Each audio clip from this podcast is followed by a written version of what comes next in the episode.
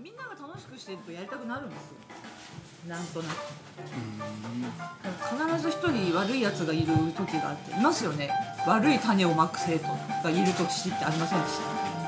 これでも世世代によってその悪の質がまたどんどん違いますよね変化してきますよねなんかすごいすごい集合体だなと思った教室って世紀末とかはでもそれだけは奈良に来るわけじまあそうそうまゃあない教科としては、まあ、お互い穴埋めしてるような感じもありましたよねねまあそういう意味だでっはてでも別にみんなイラストレーターとかフォトショップ使いたいなんて一つも思ってない子ばっかりだからであまあそうそうそういうことだなもまあいかに楽しくあらをやるかっていう感じでやったの回ってますよでも桜さんはなんだろう教師って言ったら言い方変だけど人をこう引っ張っていく力がありますよねなんか僕がですか先生先生向いてるなと思っ本当にあるよな向き不向き、よく分かったでもたなんかね幸男さんだって先生の免許持ってないじゃないですか免許持ってない俺らやってたんだもうペーパードライバーみたいなや感ってまじすか最初 あ本当ですかそうペーパードライバ ーペーパードラ執イバ行ーしちゃったよあ本当 あれってやっぱりちゃんと更新しないと更新しないとみみたいなこと言ってたそれも知らない ん今だ更もう今更無理だねあ更新があるんですかあれあなんかそうねなんだ30年とかねできてるよへーえもう一度なんかこうし試験みたいのはい受け直すんですか分かんないもう一回仮免受けて取り直すみたいな 最近でも夢みんなえ教えてる夢ですか執行する執行する夢いや私今日何回も寝坊する夢見てすごい眠たいの今そう今日朝10時からあのプロポーザルであの、まあ、プレプレゼンがあったんですよで絶対遅刻できないでしょ、私がメインじゃないからなおさらある会社の協力会社に行ったら絶対寝坊できないと思ったらもうすごい寝坊する夢見ちゃった、はっと起きたら暗いんだよねそんなことを何度か今うかつに寝坊なんかできないもんなでだんだんディープな世界になってきて最後日本にいないっていう夢まで見たんですよ私願望かいや違うなんか要するにだけどプロポーザルはあるんですよその夢の中でもね、やべえってあれ私今アメリカにいるっておかしくないっていう夢 なんですでしかもあれ猫誰かに頼んできたっけみたいなひどい夢で最後目が覚めてあれ猫死んでるんじゃないかとか思って、ねえ もう起き上がるるまで疑わないですかそれはアメリカにいるっていうのそうそうそう楽しいでそもでれもどっかでアメリカなのにプロポーザルおかしいって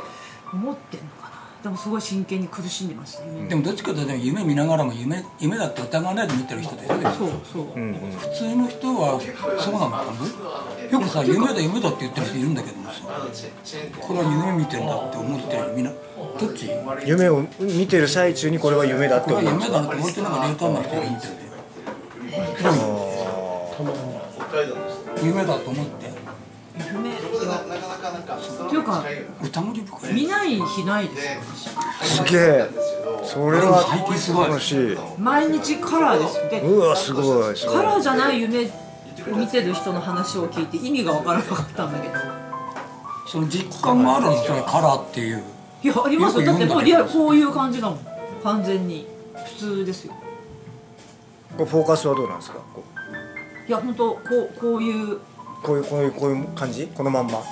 そうそう自分が見えてるわけいやいな見えないです自分は自分でいるからそうう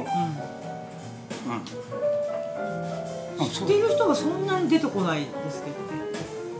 出てこないなたまに出てくるけど夢、うん、私でも高校生の時にすごい怖い夢を見たことがあって、まあ、どうせなんかの映画の見過ぎなんだと思うんだけど「ドラゴンクエスト」みたいななんかドアの前にパッて立たされてて、まあとりあえず開けますよ、そしたら真ん中だけ隙間が空いてて通れるんだけど、びっしりろうそく 火のついたろうそくが並んでて、でなんかなんか前に当時のボーイフレンドがいるんだけど、よく見たらすげえ矢が刺さってるんですよ背中に そ れそれ生きてらっしゃるえー、えー、と思って目覚めたんだけどなんかどうにかしようっていうよりはええー、思ったらええー、っていうぐらいの感じだったそんなに面白い夢を見てないで俺でもも起きずるーっとでも書いてたのずーっと毎朝起きてえ夢日記夢日記つけてた時期があってさお毎日毎日起きた瞬間に忘れちゃすぐよ忘れますでついでに絵も描いてさおお私でも起きてノート開いてペン持ったらもう忘れそうなそうど所作を何かしたら忘れそうなってでそれぐらい微妙だよなもうこのパチってる瞬間は覚えてるけどそれは書き留めるのはな何かこう潜在意識が訴えてることをこうと解き明かしていこうと思っクてリエイ書くんティですブかクリエイティビティに利用しようと思ったんですかなんかあまりにもなんか高等無形な夢見る時期ってやっぱあるじゃないあありますねもうどう考えてもこれ変だってさいやなんかあまり変なんですよ分析しようと思ったんですいや分析っていうよりもただ面白いからでやっぱり覚えてるものってたくさんあんね俺見た夢を例えば最近はどんな感じのお夢を見られたんですか真っ暗な海にさ、うん島が一個あってさえ島があって、島が一個あっそこ全部壺でできてんのよ壺でっかい壺小さい壺中ぐらいの壺て海あそれで海こうに地面が壺なんだ地面が壺なのよで地面が壺でさ歩きづらい本人は喜んでんだよえなんで喜んでるのなんか入ってんじゃないかなっていうえーそれはゆきおさんはその島の中にいるん ですかでもそっからでも帰りたいんだよ家に帰りたいん だじゃあ海とか海から漕いで着いたんじゃなくてそこにいるんだそこにいるの最初からでもなんか喜んでんだけど座っさてんだそうすごそれがねすごい歩きづらくないですかそいれ歩はけないですよねいや壺にこう足を入れながら歩くそういう理屈ないもんそういう理屈じゃなくて夢見ました多分ないと思うなちょっと夢占い見てみたいですねあでーも私俺らの時流行ったな夢占いな私すぐネットで調べたりしますあはいはいはいそれはなんかちゃんと意味があったなんかいい予兆だっていう時だけ信じることにしてるうんうんうん占いと一緒ですよくだってほらお風呂入ってる夢見たら死ぬとか書いてたりしますよあーあそうなんですかお風呂 であれ誰も知らない知らないなんかねお風呂そうですよねなんか私でもしょっちゅう見るんですよ風呂入ってる夢私その度に死ぬのかなって思っててすげえ蘇生回数何回もある ねえすごい何回ぐらい復活してんだろうみたいなでもなんかいやもう本当にフレディがねエルノガイの悪魔もねもう怖くて二度と見たくないね風呂入れなくなっちゃったもんあれ見てあれはそれだな京さんなんかしましまの来たらフレディっぽくなるよねなる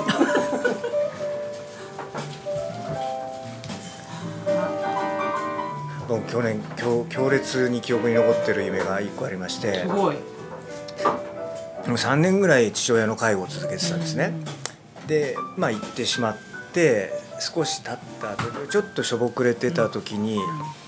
うちの父親ずっと車椅子であったんですけども出てきて「お前何やってんだ?」ちょっと見ろって言ったらバーッとなそれこそさっきの中本浩二のように走ってえバク転をしてバーンとでこれぐらいやってみろって言われたんだよね。えー、えーって絶句で起きたんですけどこれぐらいやってみろよってそれはお父さんだねあれはもうこう忘れられないうんなんかいつまでも引きずってんじゃねえよみたいな感じをいやそういねう感感じじましたねうちねずっとこだわっててさ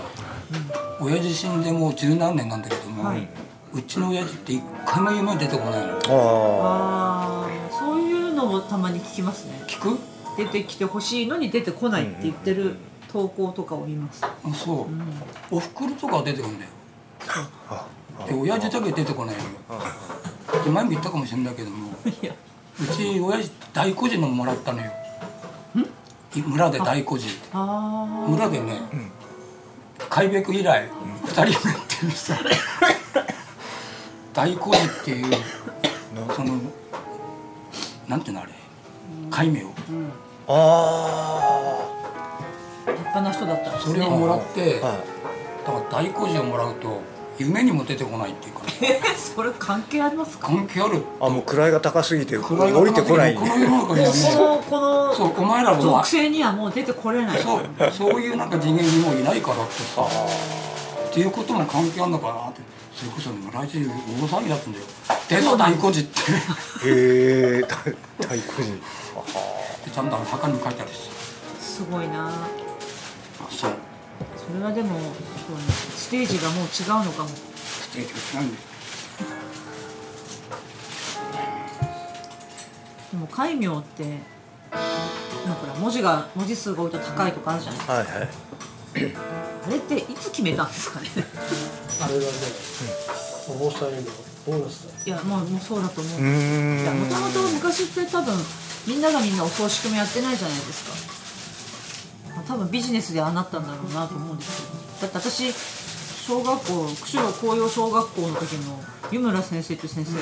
昔は町の人が亡くなると木の枠をこうやって作ってそこに入れて拝みながら焼くんだけど焼いたら動くんだよみたいな話をしてて。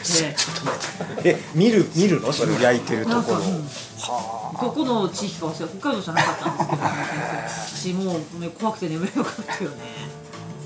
それ何目の前で焼くってことまああのそんな生々しい感じではないらしいんですけどちゃんと枠で中は見えなくなってるんだけどなんかやっぱり具合によってはこうなんか見えたりするんですねそう多分蛇花火みたいな感じ言ってること言ってることがちょっとよくわかんないけど懐かしいビロビロそビロうビロビロがありましってなたるじゃんねそうだあんたね私の小学校の時の議会では蛇花火みたいな感じかなと思って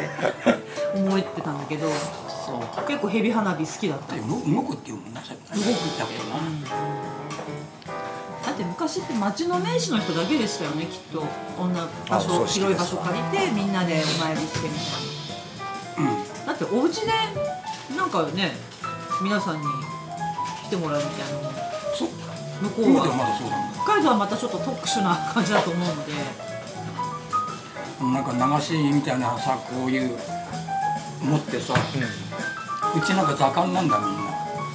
盛んうん、座ったまんまさ、んあの一斗だろみたいなやつに、うん、そうなんだ、あのなんかい犬神家の一族とかやそつうだそうだがでよく見るシーンああれ本当にああいう感あじれにがなる本当であれを寺まで持ってってさ寺のとこにサークルがあってそのサークルを3回からか回すんだあの棺に お茶みたいですね作 法作法ってかあるんだよへなでそれから土に埋めてさで10年経ってから掘り起こしてえタイムマシーンじゃないですよね掘り起こしてど掘ういりうこ起とこして骨がだけになったらさ今度骨だけを今度洗って洗ってっていうか取り骨出してだけになったらってどういうこと腐ってる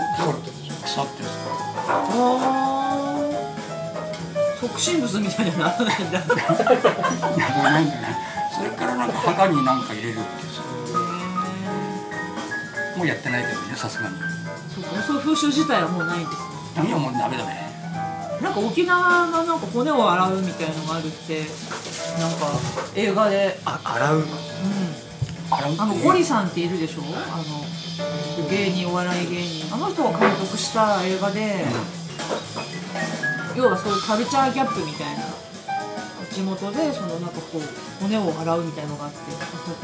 あんまりね覚えてないんだけどいろんな地域でいろんな風習がきっと弔い方ってあったんだろうなと思ったんですけど、いやでも王とか米ってあの塗装とかしてたらた土地足りなくなりますよねあだって棺のままウィーンって埋めちゃうでしょああそうそうあれすごいねどうなってんのかなあれいつも見るんだけどさ見る時にねあの機械ってさなんかやっぱり燃やさないとどうしても映画の見過ぎで誰か一人ぐらい生き返ってんじゃないかと思ってすごい気になっ ちゃってそういう映画もあるじゃないそんなのばっかりだからダメだあそうそういうロマンがまたいいんじゃないですかロマンロマンねもしかしたら生きてたかもそうかいやでもなんかあれですよねその人を弔うのってやっぱりほらね焼くまでは結構やられちゃってるけど、お骨になっちゃうとどっか諦めがつきますよね不思議な、まあ、そこからまた先も違う悲しみが出てくるけど、うんあなっもうているないいないそっうていもううこことの世ですにね存在してないっていうのは大きいなって思うんですよあ、山岸さんだ。あ、見てなかったケンタッキーフライドチキンですか？あ、違 った。罪じゃない今山岸さんが料理上手だって話をしてたから。どうぞおかけくださあいどうぞあどうぞあなんかい今までの様子となんか違うちゅ違わないですよ全然今までの様子っていうのはこの収録の様子でしょそういやいつもこんな感じですあいそうつも西岡さんがそこにいて、そうですかマギさん武田さんはいやもうちゃんとお名前はもちろん初めまして山口と申ますお名前はもう十分知ってまお名す前は金金みたいなはい金金知ってますなんかこれお寿司ですかそうですすごいなぁえいやお腹すいその大人ついてる大人つまみながらじゃないいやもちろんそうちょでしょっと見ていいですか上が天下で下がカッパあ 上が特化で下がカッパらどうも定位置を出す出す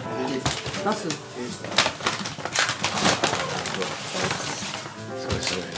寿司が一番ですよねお話に聞いた通りの方でも聞いた通りでしょ女子女同じ子じゃ力ないな高めのなんかこういうお寿司のテイクアウト見るとえ僕はどこにあここですこでいいですか昔うちの父が飲んで帰ってくるとお寿司を必ず買って帰ってくるんですけどどうもどうもご無沙汰しておりますす一年ぶり以上そうなんですあのステージは拝見しましたけど前回のあそうですか、ありがとうごデざいンまバーバレンタインでもここでお会いするのは久しぶりですねはいそのコンサートのちょっと前に武田さんが今回いてあれはなんて言ったらいいの新しいね舞台じゃ、ああはい舞台じゃなくて、う、うん、あれベッシーで収録したんですよねそうですねこまさにここのビルこのの地下下ですにあるラねイブハウスで、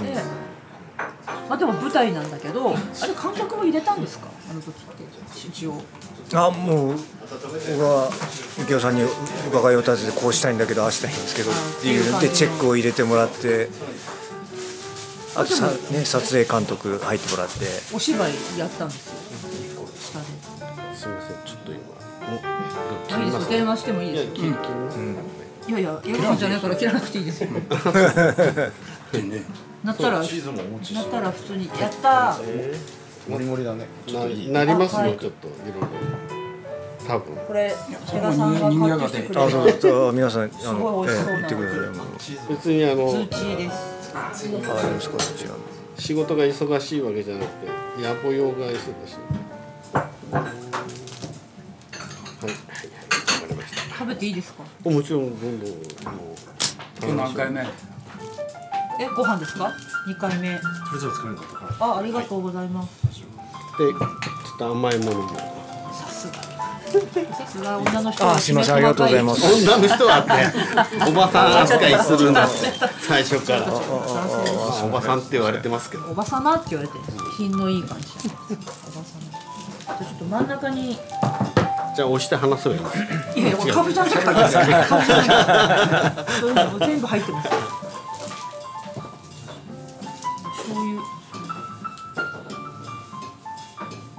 こんな感じなんですよ。な、なん、なんにもあれなので。何にもあれあれ大丈夫でです。何人もあれなんで説明したよねちゃんとねもうこうもうすこのままなんですねこの音もねあ、そうです、そうです。僕はあものうこ聞いててのガチャガチャとか、はいはいそういうノイズも全部いろいろ僕もき何度か聞いたことあるのであの雰囲気は分かってるんだけど雰囲気は分かってるけ どここんなセットされてると思わないで普通になんか飲んだ時にあー iPhone なんとかで撮った iPhone で撮ったのかなと思ったんですすいませんこんなププロを前にそんな音が素晴らしい本格的に本格的にやってるなんて。ただね、私、お寿司に気持ちがいって。 まあ大体そんなもんですよね。食べ物をメインあの前にすると大体話よりはそっちだよね。写真撮ってことかな。なんかインスタグラムにいろいろ上げすぎてもうインスタグラム見たらすぐどこにいるかわかるよねぐらいのこと最近言われてます私ああそうだよね。昔からでもどこにいるか分かる人えどういうことですかこれ 昔位置情報がなんか載ってなかったこ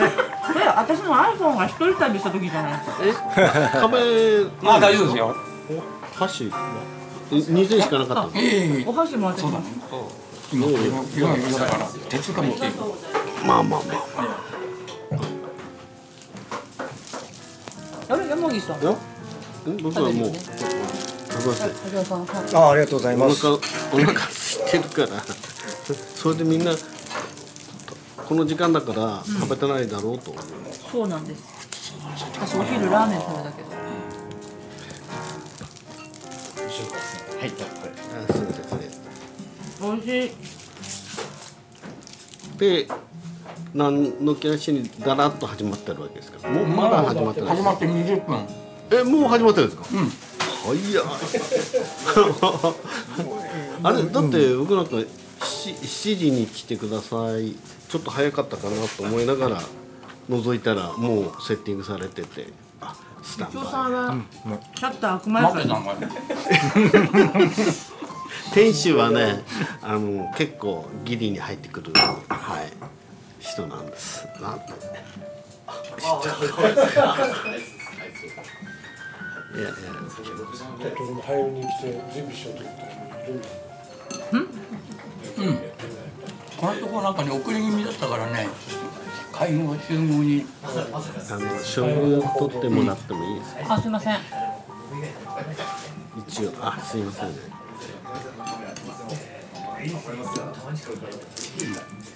あれ橋本さんのよく出るおみくじあるじゃないですかおみくじっていうんですかはいあれはご自分で考えられるいやそれは売り物なんですよもう廃盤なんですけどああ駄菓子屋で売ってるおもちゃなんですよえあれえあるの商品なんですえそれで自分で全部作ってんじゃなくてじゃないじゃない本当にあれがあるんですか、はあすごいシュールだで地方に行った時だけ自分でオリジナルで書いてるんですけどああああ家ではずっと本物を駄菓子なんだ若江紙工業っていうなんか紙屋さんが昭和30年代に作ったんですってもうやめるんですよでもいやもう売ってないんですよはいはいこの世に売ってなくって、私の手元にあるので多分もう最後なんですけど作る気ないのえ作るっていうのは商品化する いや半くれるんだったらねそうだよなあれ面白いだからさすが昭和さすごいんねなんかねピークの時はなんか2000種類ぐらいあったらしいんですけど終わる頃は600種類ぐらいだったみたいなんですよねでもさすがに昭和30年代なので例えば大きくなって大臣になるとか、お医者さんになるとかありますけど女性の仕事が一つもないんですようーん女の人は可愛い花嫁さんになるっていうのしかないんですよね、もう多分1000ぐらいやってるんで大体全部一通り見たと思うんですけど何年なんだっいやわかんないですねわかんない5年ぐらいかな私20代の時に雑貨屋駄菓子屋で見つけてはけおいあどうもああそうだった久しぶりでようこすそどうもどうも山どう岸もいよろしくお願いしあ、まはじめまして。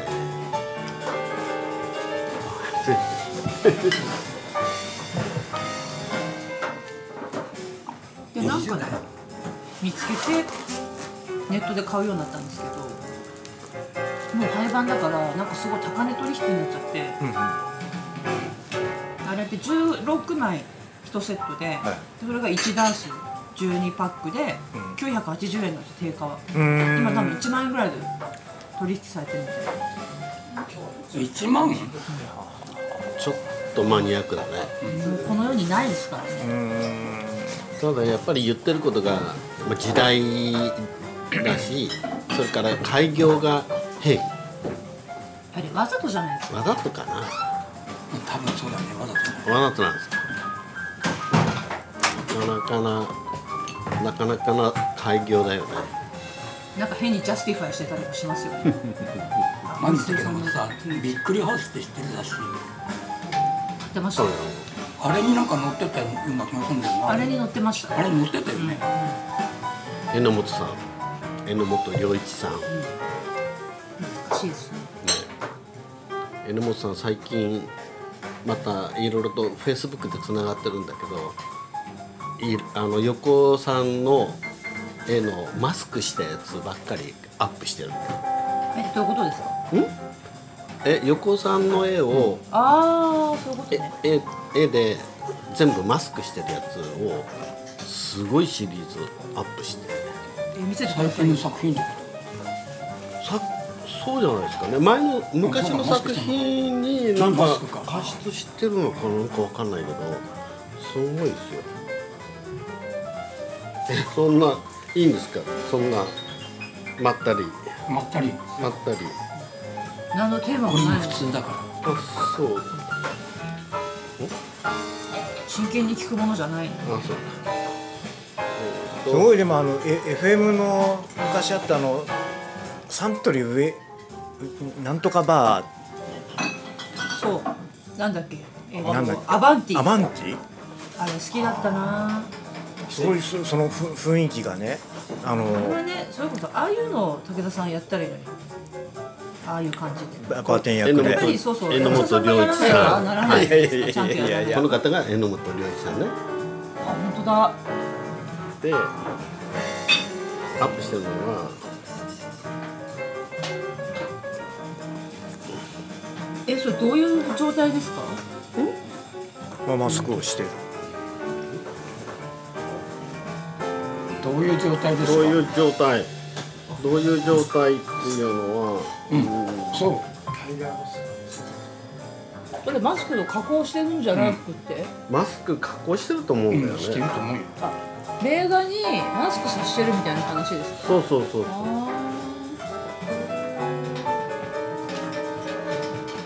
いまいち私響いてないんだけど響いてないよすいませんいやいやいやいやえどういうことなんだろうと思ってええだからこうああこれ顔がついてるほうほうマスクなんですかそうそこうれ横尾さんのマスクってことなの、横尾さんのマスクあこういう顔がついてるそうそうジョーカーみたいな口とかついてる口あのローリング・ストーンズのように下をベーって出してる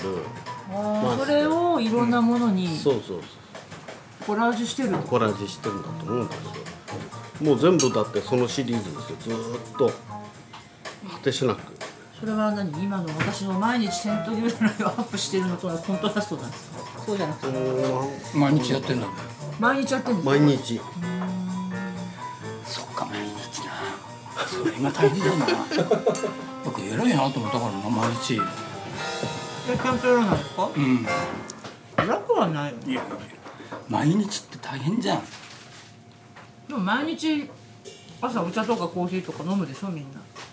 確かに確かにうんあそういう感覚でね、もそうういうね感覚なのな素晴らしい何かをするって感覚だからさそれをなんかでも私の中ではあの飲むのと一緒なぐらいのまああれを習習慣あれを引くっていうのが毎日なんかやる習慣ってあるえ一応コーヒーを朝ああ起きたらすぐ俺もそれ落として14度のお湯で84度にはあ、はい、そこはどういうこだちゃわんりなんとですか測って84度ずっとキープするってことそうですそうです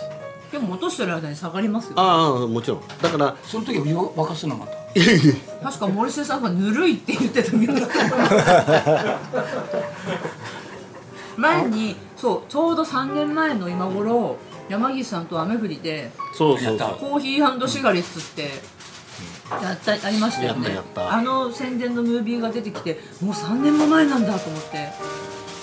そしたら山岸さんいつもほら自分の分を入れるのに突然4人分とか言われて、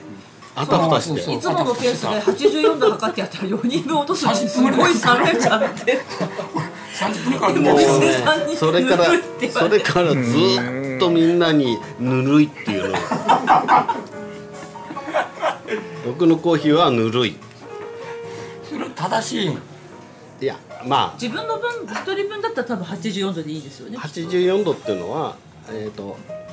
あのそれ以上の90度とかって大体落とすとかってみんなやってるんですけど、んそれだとちょっと豆が焼けるっていうのがあって、84度がちょうどベストだっていうまあ僕の師匠というか がそのん設定で落とし落としたら絶対美味しいよって言われたのでそれをずっと守ってるだけなんですよ。これ師匠ってカフェボーネのマスターえです そうそうそうペボーネさんってすごい美味しいんですよコーヒー豆売ってる宮の森ですよねああそうなんですそうですすごい美味しいそこでん毎回買ってそれ素朴な質問していいですかその84度を測る温度計があるんあるんですかあのコーヒーをまああ温度を測るやつがあってあ天ぷらのやつじゃ測れないいやいやいやおいあれはね結構設定があの高い設定のやつだから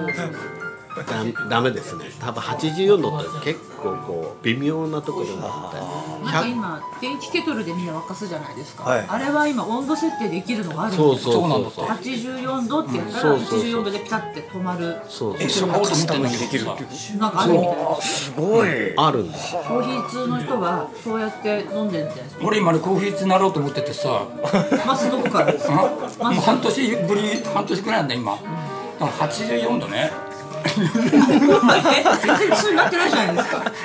ら通になってないからさ、まあこれからこれ入れてもなんかね美味しいと思わないんだけども何が悪いんだろうねあの悪いんだろうね一番まず基本中の基本は新鮮な焙豆を新鮮な豆で焙煎されたものが一番なんですよそうすると自分で焙煎までしなきゃダメってこといえ今買っていいんですけどなるべくもう馴染みのお店に行ってあのスーパーで売ってるこう真空パックとか、ああいうのはダメなんですよ、基本的にはもう日にちも経ってるからだからまあ魚も何でもそうですけど、新鮮なものまずは新鮮な豆そうだをね手に入れてそれでその僕は84度ああとあのひその時に落とす前に引かなきゃいけないんですよ、だからミルそがれやってるミルが必要なんですよねコーヒーミルが、うん見るまでは言ってますはい、でそれを、えー、84度の設定のやつで 今ちょっといただいてまあ落とし方ここで説明してもあれですけど本当に数滴ずつ落としてできないんだそれで無理新しければ新しいほどふわーっと膨ら むまあそう膨らむ時々膨らむんですよそれ新鮮なんですよ時々膨らむ豆が新しい新しいんですそうあれってやっぱりガスが入ってるのでそれがこうブーッと膨張してそれでだからあのよくコーヒー豆を買ってきてそのままパッあの真空にして持ってきたのとパンパンになるんですよまあそうだねガスが発生してるからだからそのくらいガスがあるので膨らむ それうちにまで何分ぐらいかかるのあの一応一人で1滴か2滴下にポトンポトンと落ちてから30秒待ってそれから30秒経ったらゆっくりこう落としていくっていう形にすると大体まあトータルで 10, 10分ぐらすごいいな10分か あ10分はいけるかもないけますかいや10分はいけるあの一応お茶でも作法ってあるじゃないですはいはいかはだからコーヒーも作法と思えばいいやまさにそれを感じましたですよね、全然あるのかなどっかに作法と言ってるコーヒーショップが日本以外でこう入れる日本は駅相当うるさいみたいだよねでもサイダーよね、うんあのそうなんですよ、世界中でずっとその、やはり美味しいコーヒーを落としてるとこどこだって言って、んあのやったら日本にたどり着いたっていうくらいだからやっぱり日書い本たとするなんか本読んだらですよねうん日本は相当うるさいって相当うるさいんですよやっぱりそれは昭和の本当にあのまだな初期初期の頃っていうか大体喫茶店のマスターとかっていうのが偏屈で、そのこだわりを持ってやっててっていう人たちがずーっといるのでそれから枝分かれだから結構もう日本にこだわってる人の方が多い。日本以外でもペーパードリップなんですかみんな普通のどうどうなんだろうペーパー使ってやってるところあだからす最近はえっ、とそのブルーボトルだとかまあそういうそのサードウェーブって言われているそのあの、ああいうところがやっぱハンドドリップですよねって言ってるところは日本に習ったんだよねそうシそアうトルのやつらそうそう日本の方法がいいっえていい言っってて言って結局世界中探したら日本が一番いいって言って、日本の真似をアメリカがやってるって感じでヨーロッパはもっと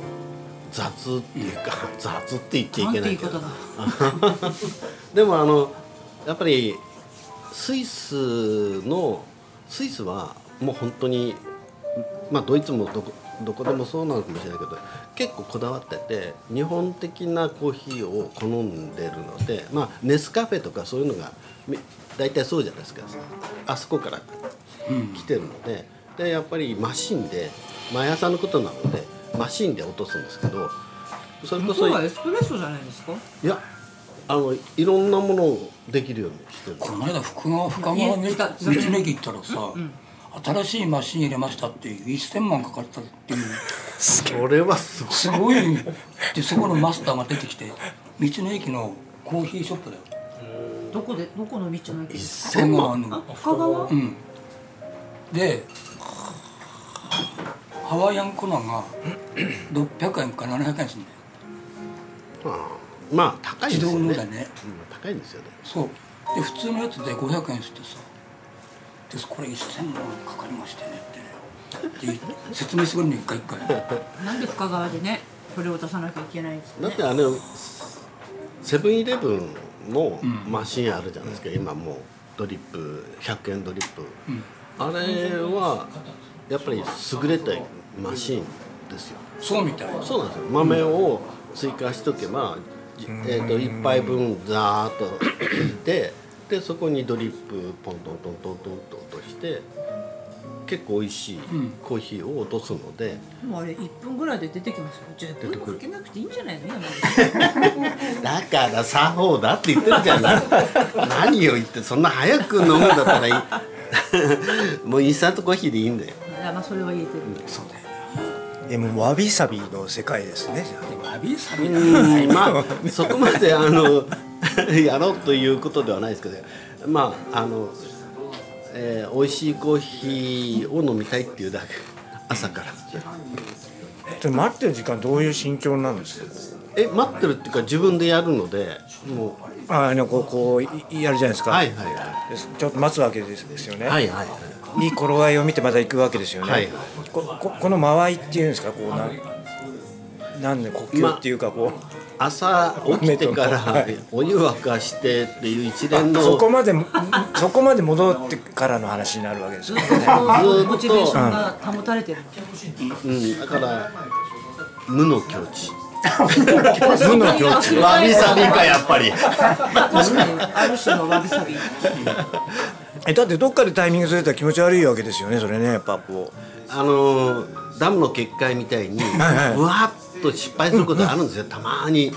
もう365日やってるわけですからそうすると気分悪いんですよ決壊するとまだまだだそなうだなそうなんですそんなことで詳しく言うとダメかもしれないまだまだ無我の境地には ね無我の境地には無我の境地にはうあ決壊するのはなんですかうまくなんかこう膨らむ時はとっても気持ちいいじゃないですかあそれこうなんですよねなんかまあやっぱパパカンポーンと豆のコンディションなんじゃないですかななんかちょっとしけってるってこと、いやまあそれとやっぱり気持ちに焦りがあって 膨らんでやっぱ己との己と 戦いの戦い多分奥さん見てイライラしてると思う早くつけ何いいからダバダバにじゃねえ水のお湯いやそれもかみさんじゃなくてあのお店でいやったことがあるんですけどその時は言われました早くや早くれば早くやればめんどくさいめんどくさい確かにそれは迷惑かもないろんなことなんかでも私コロナ禍で結構いろんなものを買ったんですけど買った買いまくってみんなが断捨離する中で私はもうバカすかものを買ってたんですけどだコロよナで。ねみあのフェイスブックにそれをいちいち載せてるからさ、フェイスブックには全部載せてないけどあそうインスタグラムには載せてるからインスタにはあ載インせスてタるかはいいや全部じゃないですよって毎日届いてたんだから毎日は載せてない自慢したいものだけアップしてたんだけどやなんかそれでそのまあコロナに関係ないんだけど一時期そのチェコとかフランスとかの古いコーヒーカップとかソーサーのセットの買ってたんですよそんなにバカみたいに高いものはもちろん買わないんですけどでふとあオールドのりたけとかあるじゃないですか古い日本の陶器に目がいって結局海外から物来なくなっちゃったから、ふとヤフオクとかで見てたらあの別に名だたるメーカーじゃないんだけど日本特製とかっていう刻印がされた当時そのちょっと透かしに芸者さんの顔が入ってるみたいな不思議な当時あの時期で、まあ、ブルーの色付けされてるんだけどで面白かった買ったんですよそう安いから。そしたらすごい繊細で飲み口がすごく薄くてでちょっと浅くてあの径が広い感じなんだけどそれで飲んだらすごい美味しかったんですよコーヒーが。何入れてもなんかそうマグカップです家でガブガブ飲んでたんですけどそのカップソーサーで飲んだら飲み口が薄いっていうのがまずそう飲み心地が良くてだからなんか豆とかだけじゃなくてそのカップが大事だなって思ったんですよ喉喉越しじゃなくて唇越しみたいなそうそうそうそうビールとかもそうじゃないですかそうだよねビールに分厚いグラスとかだと全然カーってこないみたいなのが意外にあるなと思って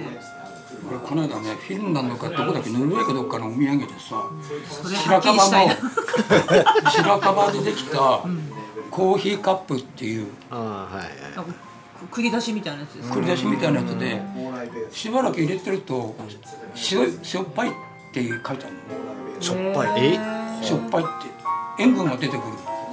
ええええええすごいすごいのでいくらやってもねそのしょっぱいのが取れないの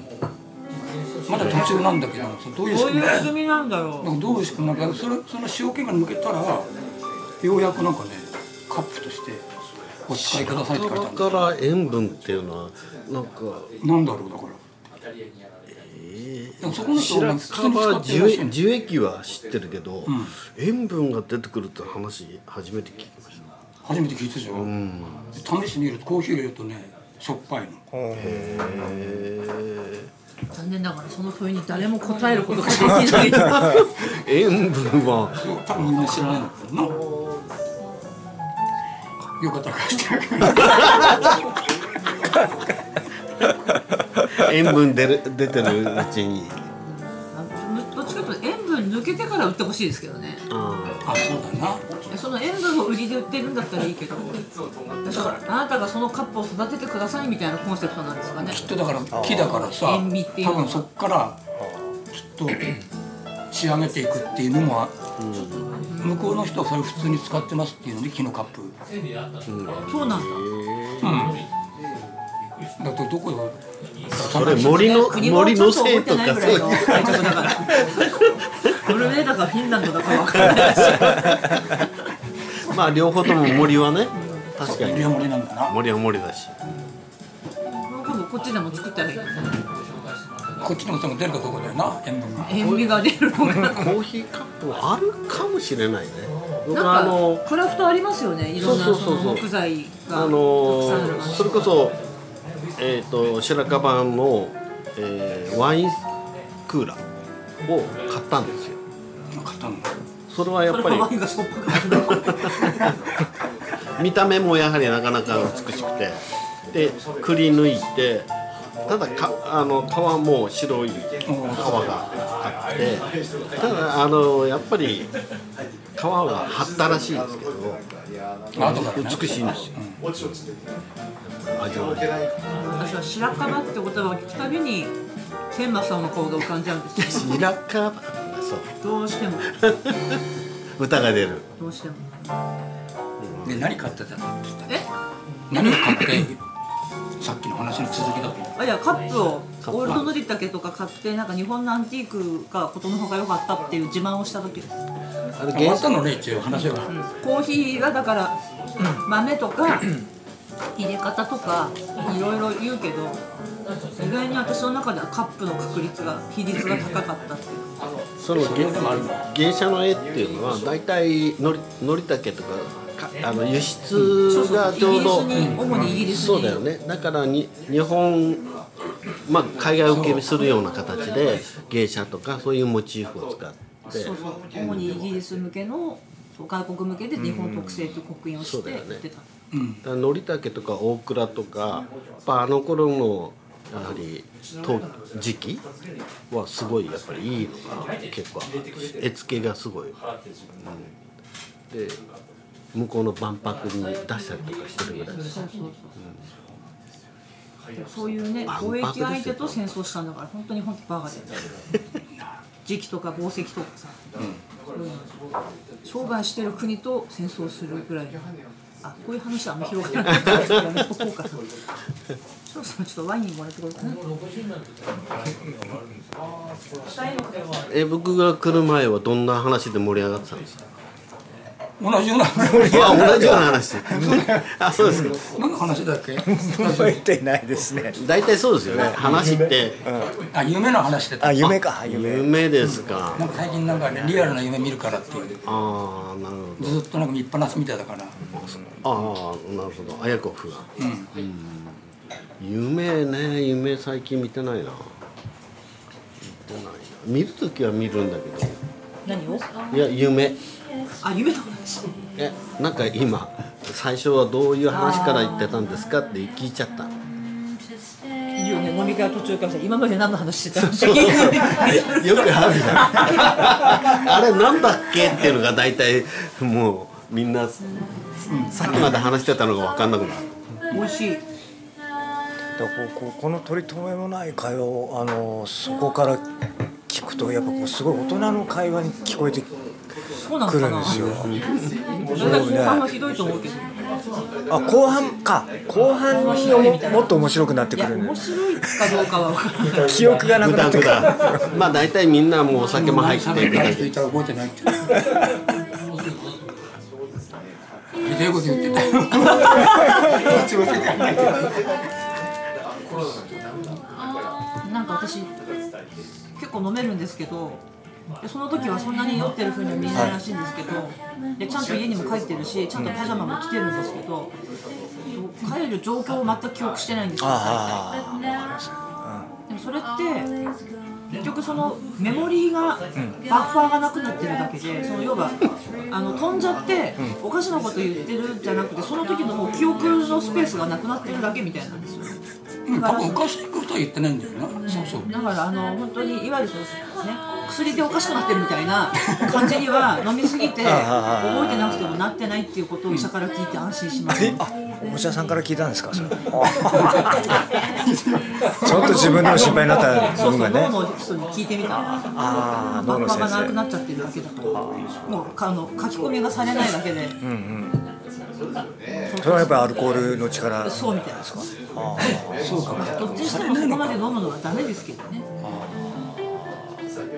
私でもアルコールチェッカーを買ったんですよなんですかそれどういうことはーってやったらあああそういうアルコール濃度が出るやつ、えああの持ってんの今それあ今持ってない持ってんのダメだよっていうのはある日あの銭箱に朝起きて友人とご飯食べに行く約束してたんだけど朝起きて具合悪いと思ってそれってほらもしね万が一アルコールが残ってて検問あはいもう人生おしまいじゃないですかで裏付けが取れないからあ行くのやめたんですよ怖くてうんでどんなもんなんだろうと思って買って飲んで帰ってきた時と朝と何日かやったんですけどおえ数字分かりますそのどのどのぐらいの数字からやばいとかって分かります血アルコール濃度って0.5からもうほぼ酩酊なんですよ、ほぼ酩酊なんだけど毎回私0.5なん ですよですごいのかなでも一眠りしますよね眠ますよ私そんな朝まで飲んだりはしないので、まあ、てっぺんかてっぺん5で帰りますよねであ0.5だってで朝私最近ちょっとあのストレッチとかヨガとかハマってるんです割とさ朝僕言うんですけどそんなドロドロで起きても朝 0, 0なんゼロなんですよ0.0なんえ0.0おあ残ってたことが一度もないんですよおー何時間睡眠す確かれにばねそれ言うよねありましたよねあったああったちょっと今やってみまえすそれはチェッカーまあこれはまだ名ま店だは二まだやっ杯てないそういやいやそれ反応するかなと思って今まだ一杯だから人によって違うと思うよ一杯だから三に1ピピって言ったら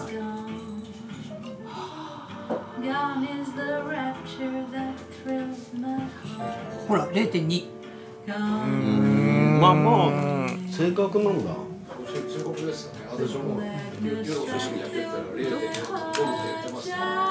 で今ピピって言ったら0.2だとあの腹式であの飲酒運転たため息つくみたいな引っかかる引っかかるレベル、うん、ちょっと遠いかな出たピピって言ったよな0.3そう弱いからさ本当ですねやっぱり弱いんですね、えどういうことですかどういうことなんで分解してない分分解できてないって分こと解できてないってことですねだって O とか B の人って全然酔わないじゃないですかはいはい分解酵素がすごくやっぱ多いみたいですよだからあの酔っ払って寝るとか意味わかんないみたいですよ彼らはえもう飲んでる最中にどんどん分解されていくってことですかそうそうそう私多分だから朝どんなに早く起きてももうゼロになってるので分解は早いんだと思うん ですよねあなたギンギン残ってるんだってキンキンに残ってる顔真っ赤になって るしそうか顔に出るんです私顔に出ないからな最長っていうか何時ぐらいまで残ってたことあります夕方夕方4時ぐらいまで残ってたね残ったまんま残ったまんま結構その時長かったねそういじり僕も最長で3時ぐらいまで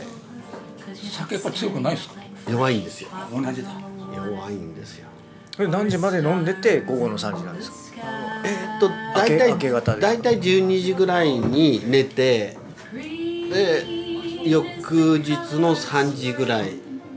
午後の3時ぐらいまであある意味前日ですよねその話はね飲んだのは前日そうそうそうですで翌日の夕方まで3時残ぐらっいてまるで明け方じゃなくてね明け方の3時じゃなくて、えー夕方の3時まで赤い赤くなってたことありますいやまあ相当飲んだんですよ6時ぐらいからうーんワインでまあ大体1本半ぐらいいや自分にとっては一もう大体1本ったら大変なことなんですよ1本飲むってだけどそうひ1本非半常ぐらい事態に非常事態ですね一本半ぐらい飲んだ時はさすがに3時ぐらいまで残ってましたもう昔ですよ何やってんのでもそのメールの返信をもう何やってんのでしょ人心乱漫に生きてるそうでもないんですよそうでもない大体僕一つのことやったらもうほた他のことできないえどういうことですかんやりながら何かをするっていえう今だメかールしらこうながら喋ってますけだどからコーヒーを入れるならコーコーヒーに集中してないとあコーヒーやりながら洗濯するとかそういうことはできないあできないえできないですよ洗濯に集中するかコーヒーに集中するかやっぱりどちらかじゃない結構どっちかって言ったら少ない方かもしれないですねそのタイプそうですかうん多分やりながら何でもうんた多分やりながら何でもやれるんじゃないかなっていうと思うんだ だからこう録音しな録音しながらというかこういうこう会話をしながらこうね SNS でこうやったりとかメール送りな送ったりっていうかそういうの器用だなと思ってできない。あそれでも男女差もありますよね女の人ってあんまり集中しないじゃんあそうなのこういうこと言うとまたジェンダーのやつらが噛みついてくるかもしれないけれども男の人ってだってほら新聞読んでる時話しかけても無理でしょけどあ無理かもしれないななんか女の人っ読んてでたらすぐカチャカチャカチャって切り替えられちゃうけど男の人って基本的に切り替えられないですよねあそう言われてみりゃそうかもしれない、私だから新聞読んでる男の人に絶対話しかけないです無駄だと思って無駄だと思ってる生返事されるのはこっちだもんでその生返事でまた怒るみたいな面倒くせえな女はみたいになるわけでしょ私でもマルチタスク力がやっぱ年を重ねてなななんか減ってきたと思ったことがあって、で友達がなんかサントリーの DHA EPA が入ってるセサミンをくれてあナノキャッシュ飲んでたから1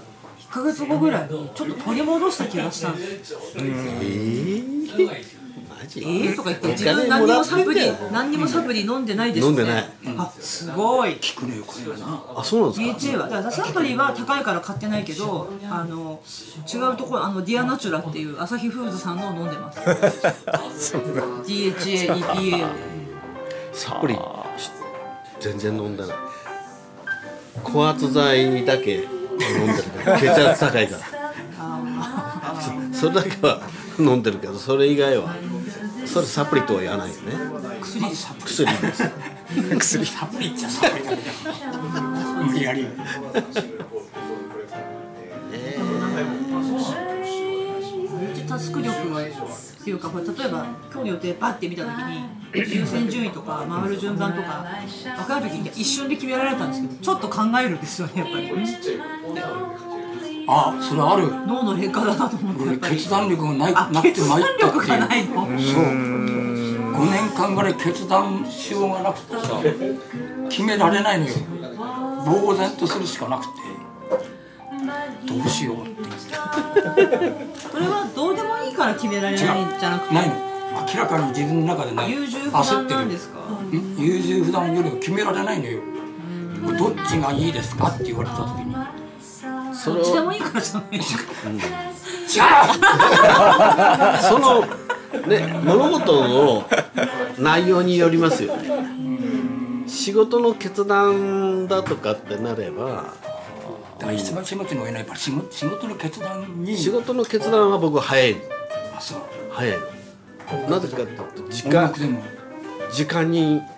時間が決まってるからもう即決していかないと、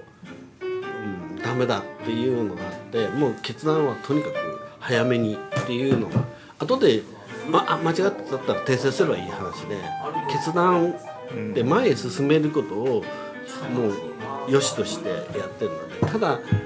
なんだろう優柔不断な部分もそれはもちろんあるで迷うのはどうでもいいことに対してはあ今ゆきおさんにやっぱりどうでもいいことってこれも一緒に思ったいやどうでもどうでもいや自分にとってどうでもいいことは結構迷うかもしれないああ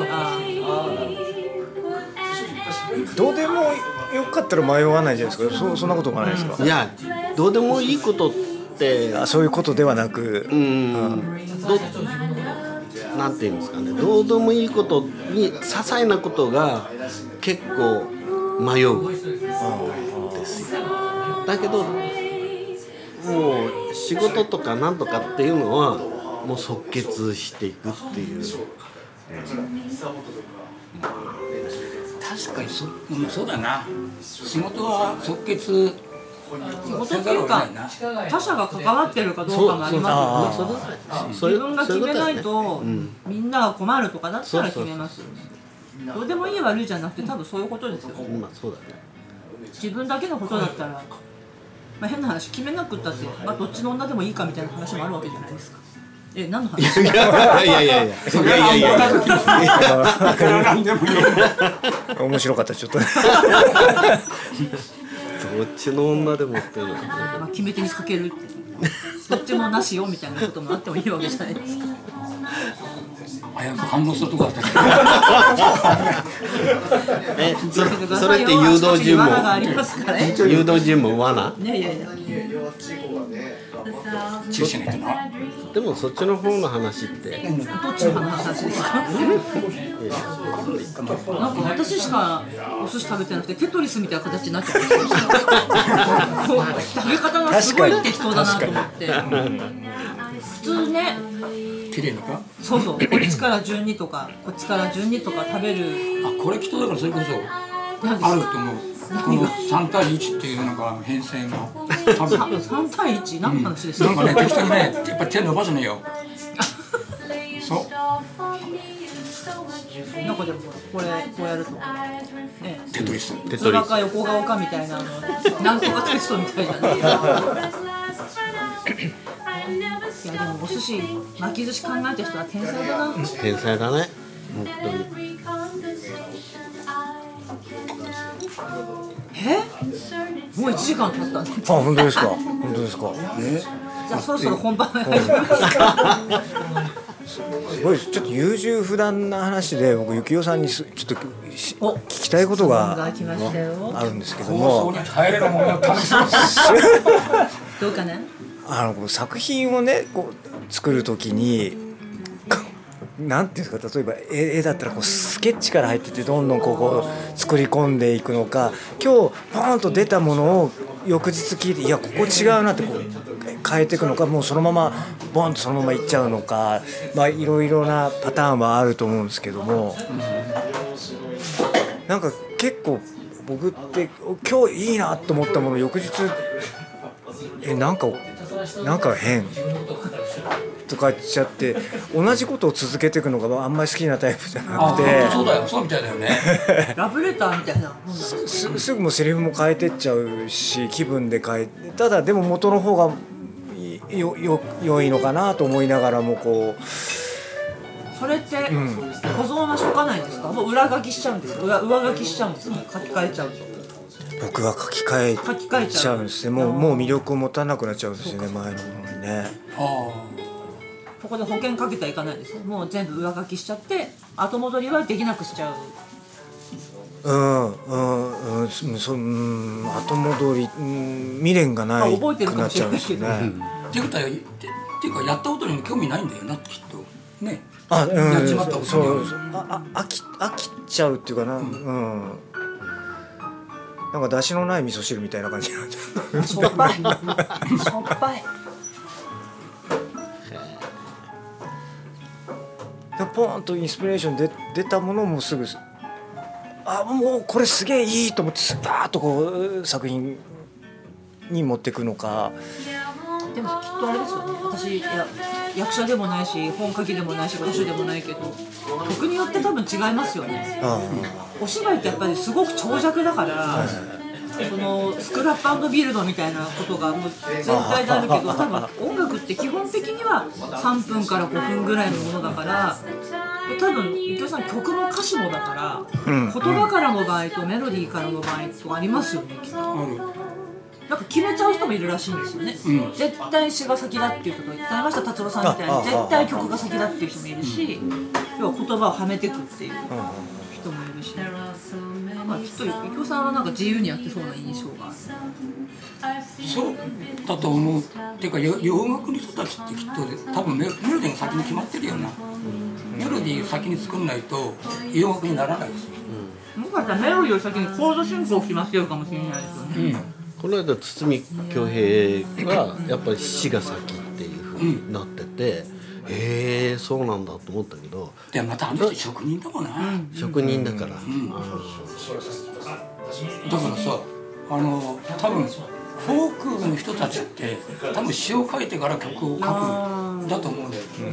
絶対にだから圧倒的に言葉の比重が重いってことですよそう言葉のね比重が重いから歌いたい内容がまずないとメロディーがついてこないってことですよねだからこっちは別に内容いらないのよある意味で結構ちゃんなこと言うと。真剣に聞いてたのに歌 詞そっからなんか当てはめるしかないわけよメロディーだから相当窮屈だよな出来上がっていくとでそこだからだから相当時間かかるよだからそれと整合性取らなきゃなんないからさ歌詞の中に伊藤さんなんか歌詞が時々トリッキーな時は歌詞先なのかなと思うことあるんですけどうんだってあの違和感がいい突然だってトルコの片田舎とか出てくるんですよあトルコの片田舎ってどんなとこだよっていうーだからいいろんなこうまあ映像があるとすればそういうこういろんな映像がポーンとこう、まあに日本の片田舎をあお疲れあ森下さん帰っちゃう書いちゃう。あカメラクンクン行くんだなきっとラーメン屋さんこの八丁目ぐらいにあるえだからその映像の中で場面が変わり切り替わるみたいなそういうものでも一つのストーリーみたいなのがあるじゃないですか,、だからそういう形でだから言葉の選び方がもう変わっていくっていうこといやわ僕は勝手にい言やってるだけなんですそうだと思う俺も、ワンショットさえあればいいなっていうか、そこのとこに泊まれるだけのなんかワンショットだけあれば、多分歌は成立するかな、でだから武田君とかやっぱり次の日になったらまた別のことやりたいっていうのよく分かった今回やっててさ、で俺らも前もやったけどもやっぱ歌歌っててさ、毎日違うふうに歌ってるんだけど誰も気が気がつかないわけだよ、まあそうですね、毎日違うように歌っているんだけども、できるだけなんかそのメロディー忠実なように歌うけども、今日は違うぞここはっていうさ、でもそこもなんていうんだろあうで一応なぞってはいるけどもそうかコンサートでもそういうアプローチがあるんですねで全く違うメロディー歌う時もあるし嫌だっていうさ、まあ、合ってるかどうかわかんないけどカラオケのやつでこう得点が出るやつがあるじゃないですか、あれって歌詞ほん自分の持ち歌を歌うと大体点数が100点にならないで結構90何点とかってだけどあの全然そのそうじゃない素人が歌うと100点取ったりとかするっていうのはやっあぱれっりてピッチが合ってればいいだけなんじゃないの点数は庄司太郎みたいに歌えばいいんじゃないの だか原ら曲通り自分の歌って結局は原曲通りじゃなくて毎回ちょっとこう変わってというか感情がその時によって変わったりでともかするディナーショーで貯める人が腹立つんだよ ね松田聖子とか普通に歌ってほしいでしょ紅白の松田聖子最近ちょっとね引っ張りすぎだよねああいうのってほらあそれは橋本さんの中のイメージの通りに来ないからでも音違和源感通がありでるん歌でっしてょほしいんですよねやっぱあーそうりだね素直にだから五十嵐さんのあのセルフカバーも私は刷り込みが強すぎるから、あのディープパープルはね私が求めているものとちょっぴりやっぱ違うんですよ歌い方変えちゃったからあ五十嵐さん本人の今のディープパープルがああなんだと思うんですけどそうだな聞くたびにもやっとするだからそのそうそのもや感ってい歌ってる本人が一番知らない人かも、それについては、えそのもやもや感歌ってる人その人だけが多分そのもやもやだよいや逆に本人はきっと飽き飽き飽きるってちょっと失礼な言い方だけど何度も何度も歌っててやっぱりちょっと自分の方は変化が欲しいんだろうなと思うことがでよくよ飽きるって言うじゃんいやなんか私もほら歌手じゃないから想像できないや俺何も相当聞くんだけどもさ飽きるって飽きませんか飽きないそうなんだねうんじゃあ五十嵐さん元の取りたいかも しれないうんでもそこは飽きないっていうか俺はあんまり飽きない人なんだゆきおさん毎回違うのって分かれてるつなげられないつなげられない、うん録音の時に困る人なの聞いたか今 のシンコペーションが多くて切れないそうそうだよな九州いやそれは引っ張るっていうのはどっかでもってやっぱり癖になってるよななんかほ一ら旦引っ張ると大御所大御所みたいになってくると引っ張るじゃないですかそうちゃんとこう要はその表紙通りにやらないっていうシンコペーションで引っ張ったりとかあれってなんだ大御所感出したいのかなうんどうだ参ったかってそうだ ここでためを作ってみたいななるほどねだからみんな参んないんだけどもさそこではなんか演歌みたいになっちゃうでしょだってギルバート・サリバンはさこうやってなんとかって伸ばしたら変だよねライブの時にねこういうふうにトントントンって言ってほしいじゃないですかでちゃんと向こうの人たちっていうか変だよ変だけどもちゃんとその通り残念とやりますよね、うんきっちり音源通りに、仕事だからそう仕事だからビジネスだから、でも最近分かったそれ仕事だって私でも飽きるかなと思ったのが、イーグルスのなんかライブあでね分かるわ あ同じそうホテルカリフォルニアが好きだったんですけど、ねなんとレゲエバージョンやりやがったんですよちゃかちゃかみたいないやもうほんと卵ぶつけようかと思いましたよねもうこんなにね楽しみにしていたホテルカリフォルニアがまさ かのいやあれみんなのところにと多分届いてると 思うよ本人にグレーフライに届いもうやらないてとドンヘンリーにも届いたもんね 死んじゃったあれ死んじゃったねそうだからねへーそこの部分はやっぱあまあ飽きしたるっていう時かに飽きるのかなと思っていいだろうなとよかれと思ってやったんだからさよかれと思って聞いてでもまたもっともねより年じゃないですか。だけどいい曲ってそういう風にレゲエバージョンにしようがもういろんなバージョンに変えていっても原曲いいと結構いいじゃないですかうんだけどあのもともと原曲がめめまあ良くないってことはないけどちゃんとしてないとやっぱりえレゲエの方がいいじゃんっていう話になっちゃうそうだね原曲よりこっちの方がいいじゃないってレゲエの方がいいじゃないって言われた瞬間にもうアウトだそうそうそうそうそうそうそうそうそうそうそう それ失敗したなと思ったアプローチような気がするそうやって考えてやると自分の歌作ってさいろんなアレンジがあってその中の1個を選んでさ相当危険なそのあたりするわけじゃんアレンジした瞬間にこれしかないっていう道を出した瞬間にさ本当今言ったようにレゲエやったらさもう大変だそういうものってたくさんやっぱあるんだなってな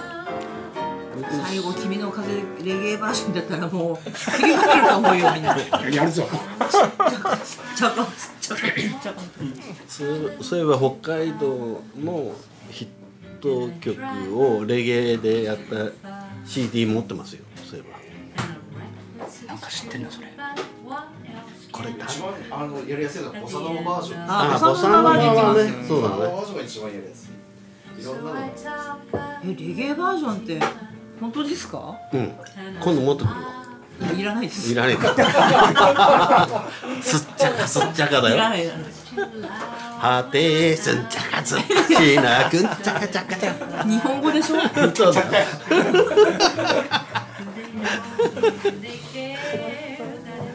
すごいなそんな企画誰が考えつくんだろうな多分某社だったと思えやばい私の知ってる会社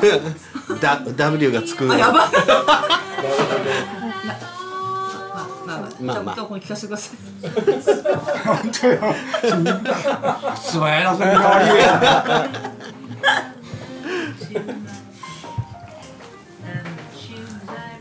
まあいろいろありですよねまだまだあるよいろんなこといろんなこといやでもきっと山口さん見てないあれあれってまだ見れるんですかまだ公開してますかあまだまあ君に話しかけるあの僕にあ君に話しかける僕は誰か、来月あのディレクターズカット版をこうあ出たあのゆきおさん誰ディレクターのかとことをあのし品川君があ舞台みたいな最終版にはいは俺のことじゃないからね言っとくけども武田君の話だからねあれはないいやいやいやいやいまあやまあまああそうだそうだそれ見てないんですよいや残念ながらあのあぜひぜひだんだん武田さんがねゆきおさんに見見えてくる俺もそので最後になんかねあそういうことなんだって思ったのよ武田君どんどんさこっちみたいな顔になってくるから本当にね立山由紀ちゃんがあのやっぱ素晴らしいですうんああいう一見ふにゃーってしてる人がやっぱりね底力があるよねゆきちゃんねさっき由紀ちゃんにメールしてたんだけど 編集打ってたんだけど元気いっぱいだいつも彼女だって演じるの初めてですよねきっとねあそうですねやったことないんですよね言ってましたいやきっと舞台じゃこうステージじゃないから、まあ、である種できたのかなっていうのはあるけどあれで舞台で動けって言ったら多分本人ややんないですよいねや多分やれると思うやれるやれるよねと思いますねあの人はやれ引るき受けるから今回なんかあの特殊な感じだから受けたのかなと思っててか投資であれでできてたんだかうんらあそうもう投資をしたんですうねんあ一連はと撮ってるんですねそっかそっうかんうんそうかカメラはこ うスイッチしてるけど基本的には通してやってるんですすごい才能だなまあこれ以上深掘りすると山岸さんは仲間外れになっちゃうからえ全然全然いいのよも見てくださいう見ます見まいや本当私性格悪いからこういう言い方しちゃうんだけどなんかもうこんな感じでこうやってもうリモコン持ってもうつまんなかったら 早もう早送りしようと思って見てたのに一回も早送りしないで見ちゃったね早送りしてそうまあなんかもうつまんなかったらもう行っちゃおうと思って僕はよくやるよと思って見たのに乾燥しちゃったありがとうございますそうこうやってそうやって見てたっていうからこの野郎っていや素晴らしかったですなんかゆきおさんの毒がいっぱい入っててそう最初にあのいただいた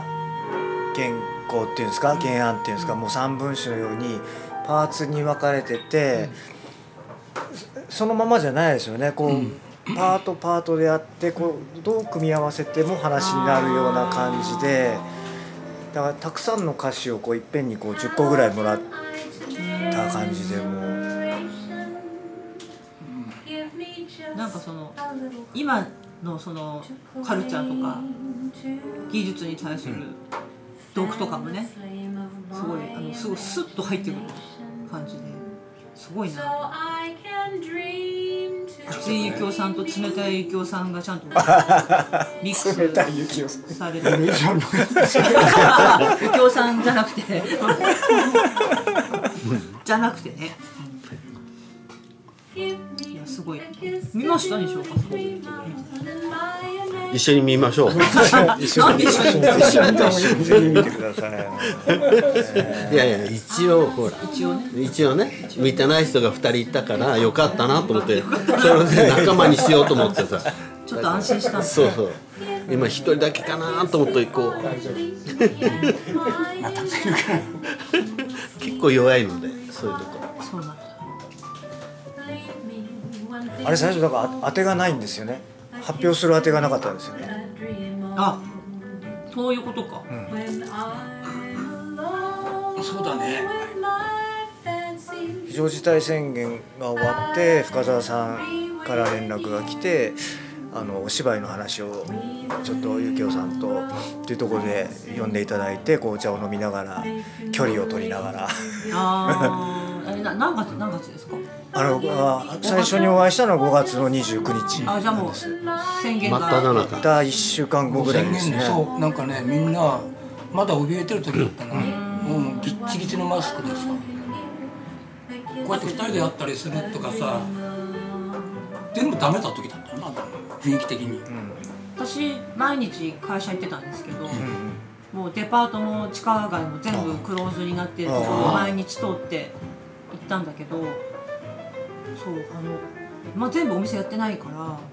で憩いの場所があのルトロワンの地下に森彦あったんですよ、うんそこだけ空いててすごい行きましたコロナ禍にあそこあただあそこの建物入ったらコロナのあ の緊急事態宣言の時思い出しちゃうねあの頃ね地下鉄もこう一人間隔で座っててましたもんねとにかく人がいなかったからすごいような雰囲気だったよなでも仕事は全部がストップはしてなかったので、うんやっぱりでもお子さんがいらっしゃるイラストレーターの人とかやっぱり嫌なのね子供お子さんいるからやっぱ地下とかはちょっと嫌だって言って、うん大通公園でピクニックシートを引いて打ち合わせして面白かったですよコーヒーとか作ってきてくれ見たてそれフェイスブックじゃない見ました、うん、そうかその手があるのかって、なんかまあ外ならねでも私逆にほら家に帰っても猫いるだけだからそういう気遣いがちょっと足りなかった自分にそう反省していつもの感じでお店を言ったらちょっと地下はちょっと怖いから入りたくないって言われてそうだよね普通の人はそうだよねそう思いのほか遅かったって思うねいやだからあのところって多分誰も写真撮ってないんだよなな街の中が閑散としててさおーなんかすっごい珍しい街の中だったなあれいや写真とか絵に撮っとかなかったことをちょっと悔やんでますけど悔やんでるよな悔やんでますよ俺もすごい悔やんでるでも狸小路は撮ったよあと全然人がいない狸小路、昔いなかったよね いや昔はインカウントの前そうはそうそう狸小路ったらもうすすすさんだエリアだったからもうそこに戻ってししまってそうだよ普通こうじゃないとそう札幌ってこうだったんだとそ思ったのう大通公園もそうで、あんなにこうイベントがない大通公園って今年初めてじゃないですか、まあ、久今年初めてっていうか久しぶりに見てやっぱり公園ってこうだよねと関係者にかは申し訳ないけどすごくいいよね、あれでお仕事されてる人もいるからあまり言いづらいけいどやいやどんどん言っていいと最高です、うん最高です 僕もあのよよさこいとかやめてほしいって言っちゃあなんてことだ公の電波でって電波公じゃない公でもないし 公でもないし電波でもないしおさこいってまあでももうそんなに盛り上がってないじゃないですか正い直やいやこれがまたすごいしぶといいやまあなくなりはしないと思いしぶといいやこれからまた盛り上がるよますなんでこれ開けると、、そうそうそううんやっぱりイベントみんなうんだって覚えてますか一時期は全曲生中継してたんですよもう一曲もやってませんよだけど他の都市でやってるねあそうなん ですよ別によ名そ古で屋よそでやるのは構わないです関係ないいやいやいや札そう幌からなくなってほしいっていうね そうなんだからいやそうなんだけどいやもともとだってあれはいやそうそうそう高知の高知だからね高知の物まねがそうそうよさこいソーランってつけたのそうはあの某政治家が個人的に判権を持って るあれでしょ そうそうそうあれなんかちょっと何政治家はアンタッチャブルだった今だあっちゃんえいいんじゃないってよさこいソーランってチラシに書いちゃダメなんですよ判権料払わなきゃいけないからもうそうなの、ええそうなだんかだら地元田田舎で田舎って言ってるけどなんかほら子供たちのよさこいとか踊るっていうのを演目に「よさこいソーラン」って書くと長谷川さんにお金払わなきゃいけないんですよだから大体書いてないんです争ソーランう踊りとか書いてある争うなんて書けばいいじゃないそうなんねうっすりとは聞いてたんだけどそこまではシビアだなんかでもあれで郷土芸能が消えてなきゃいいんですけどねなんか地元の踊りとかが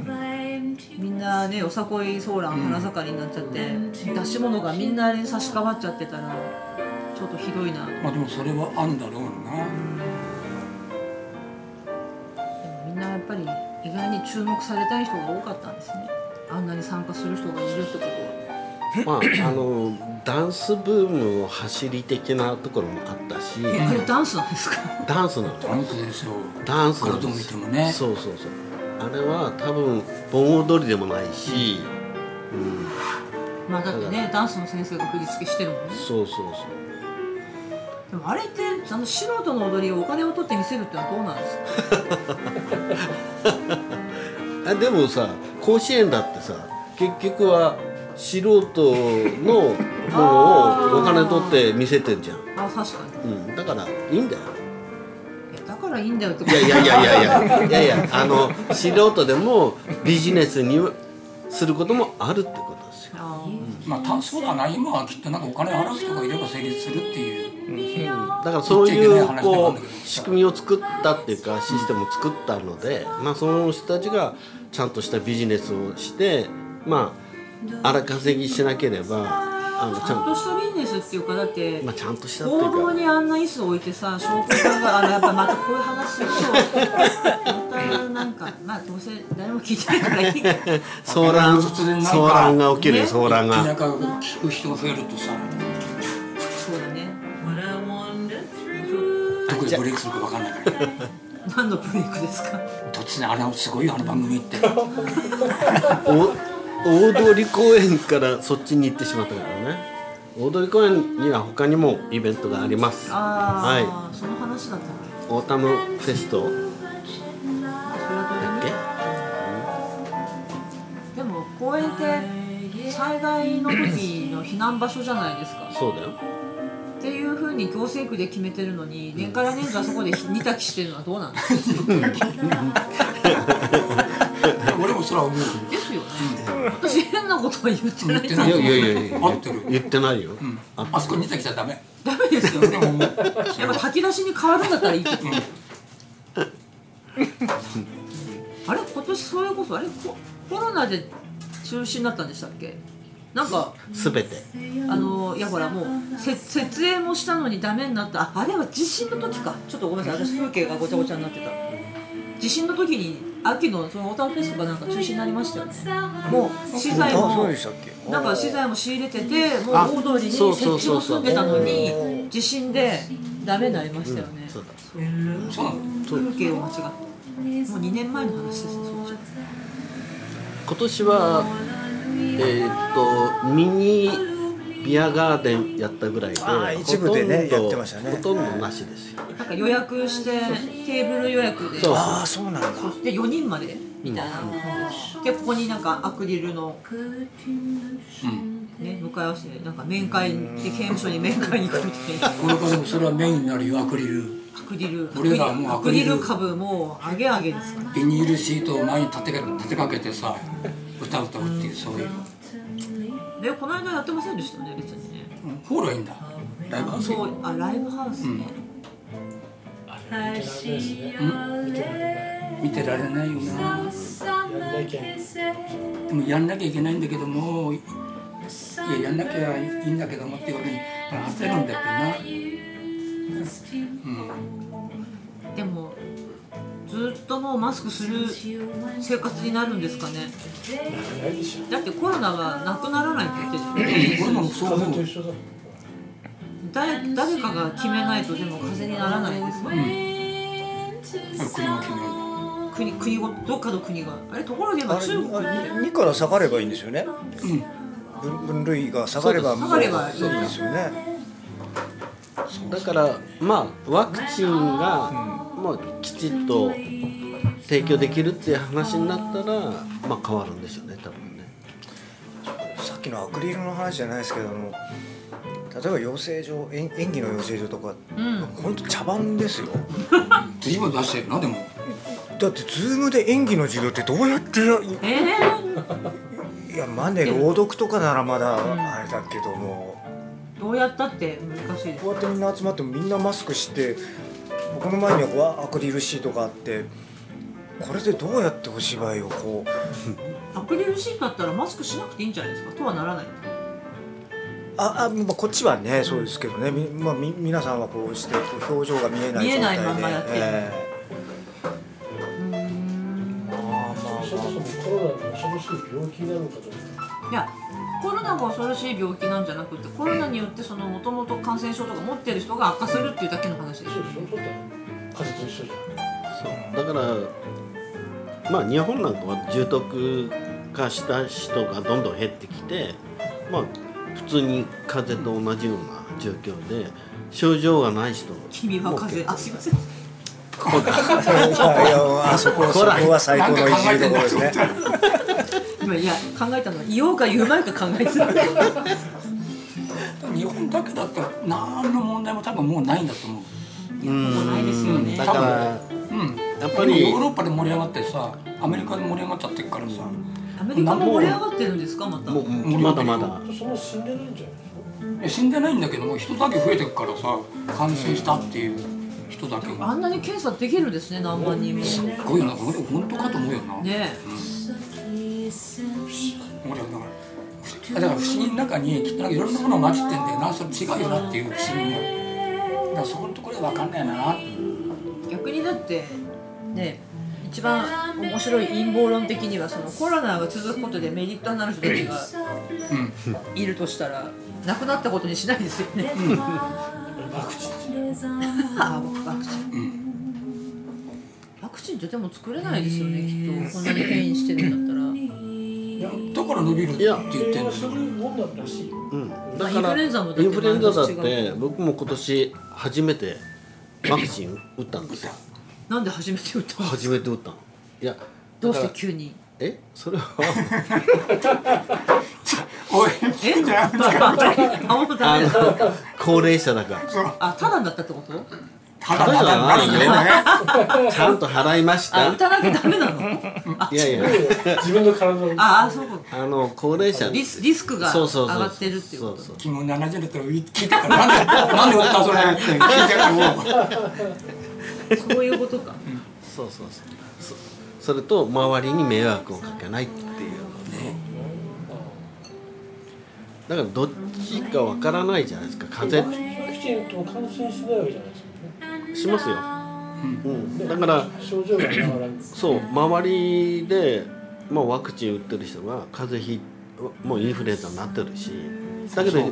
そうなんですようんだけどひどくはならないらしいんそでれすでよも乾燥をさせるんですよね同じようにもちろんそうも疑ち似感染みたいな感じですか、うんなんか来てますよね、うん来てる来てるそしたらちょっと症状重くて寝込んでる方が安全なんじゃない何言ってんだよいやこれからライブハウスのことなやっといてやってっかよ普通にやりましょうそうしてみようまあ症状もありますよここなんなんですかこうか感情とか捉え方の行き違いでいらぬ争いが起きたりするじゃないですか先日僕橋本さんのフェイスブックで橋本さんがあの飲食店にマスクをしてかしてくのはマナーじゃないかってそれにこう刺さってくるやつがいて炎上してるんですよね僕あれ見たんですけどあの何マスクのあのフェイスブックで書き込みされててねあえあの私のなんか変なやつが絡んでいきたややつもうしつこいじゃないですかあいつ。そうそう そういや暇なんだなと思って私最初に暇だって書いたのは自分のことも書いたんだけどなんかあれが一番カチンときたのかなんかすごいガソリン注いだみたいになっちゃっていや参ったなと思って最後はあのなんかところで暇だってどういうことだ説明しろみたいなとこでお急がお貴重なお時間ありがとうございましたって書いて私はクローズしたんだけどただまたあの熱い私の友人が「あやさんの言うことは間違ってません」みたいなこと言ってやめもう頼むからもうやめてくれ」ろんもう大体ね火に油注ぐやついっぱいいるからねしかも良かれと思ってねうんよかれと善意思だからあのっ何も何も言えないてそういうフォローいらないから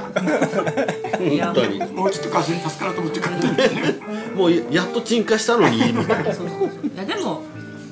なんか昔ツイッターにしかああいう人っていなかったんですはあよはあはあ要はもう本筋から離れて、要はもうお前のお母さんデレソみたいになる人って昔はあんまりいなかったんだけど、うんもうあっという間にマスクの話じゃないじゃないですか、うんうんもう要は私の態度が悪いって話だから、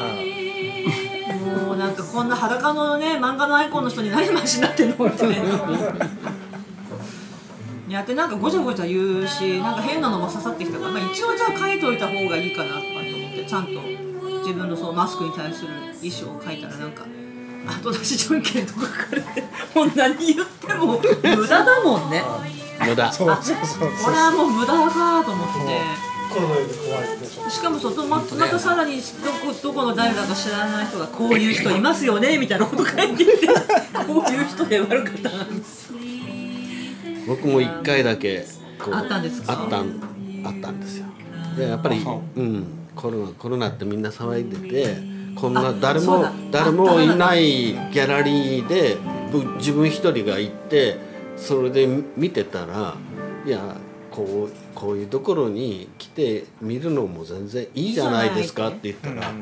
や出歩いちゃいけないです」みたいな感じでバーンと出てきてそれをこう。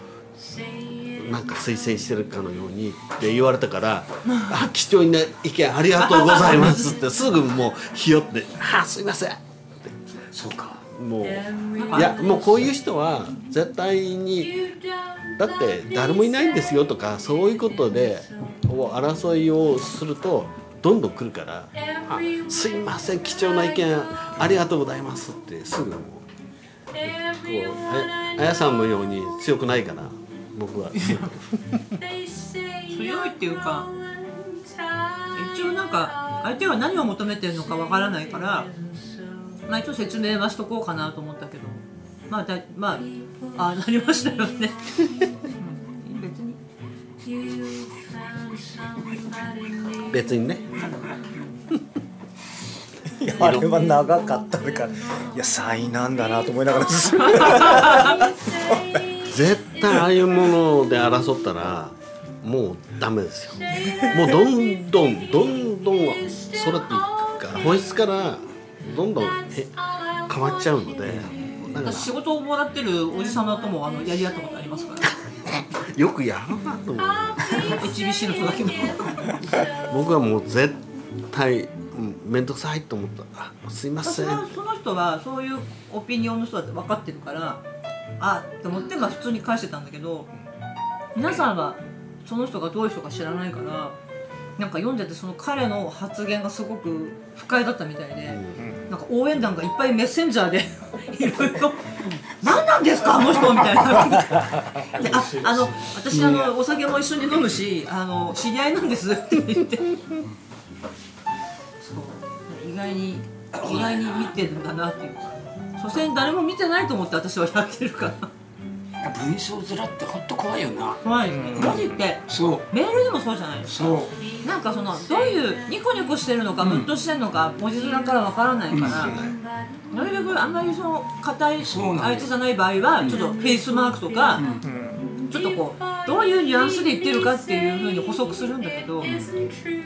からすごいクレームのメールだと思ってもうビクビクしていったら全然相手が怒ってなかったこともあるし、なんかもう文字って難しいですよ本ね。当思う And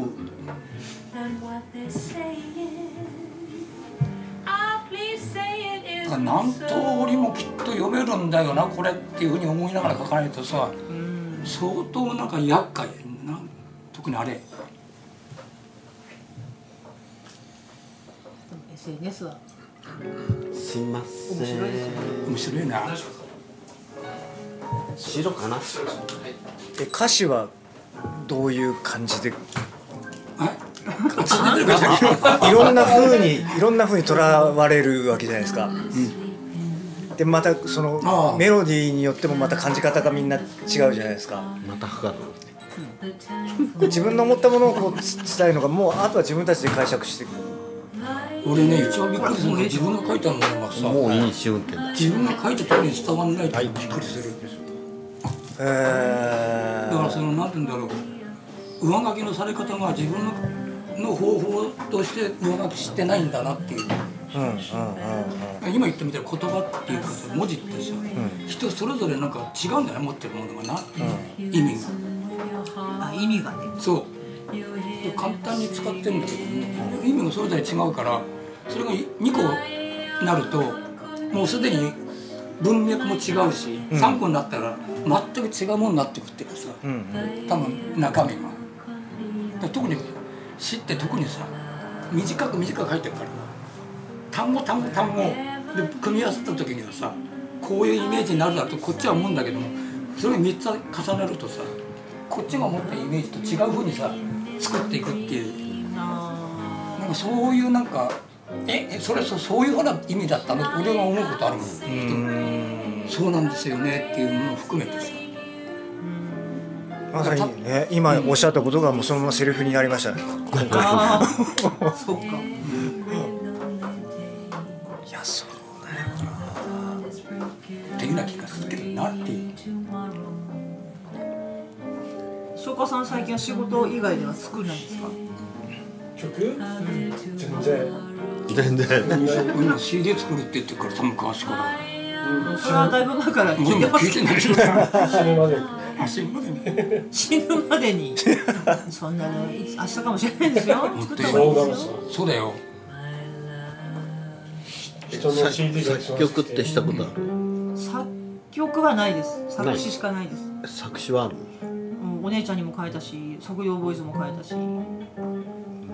アイドルに書きましたよ聞きますかだって全然売れなかったけど作曲は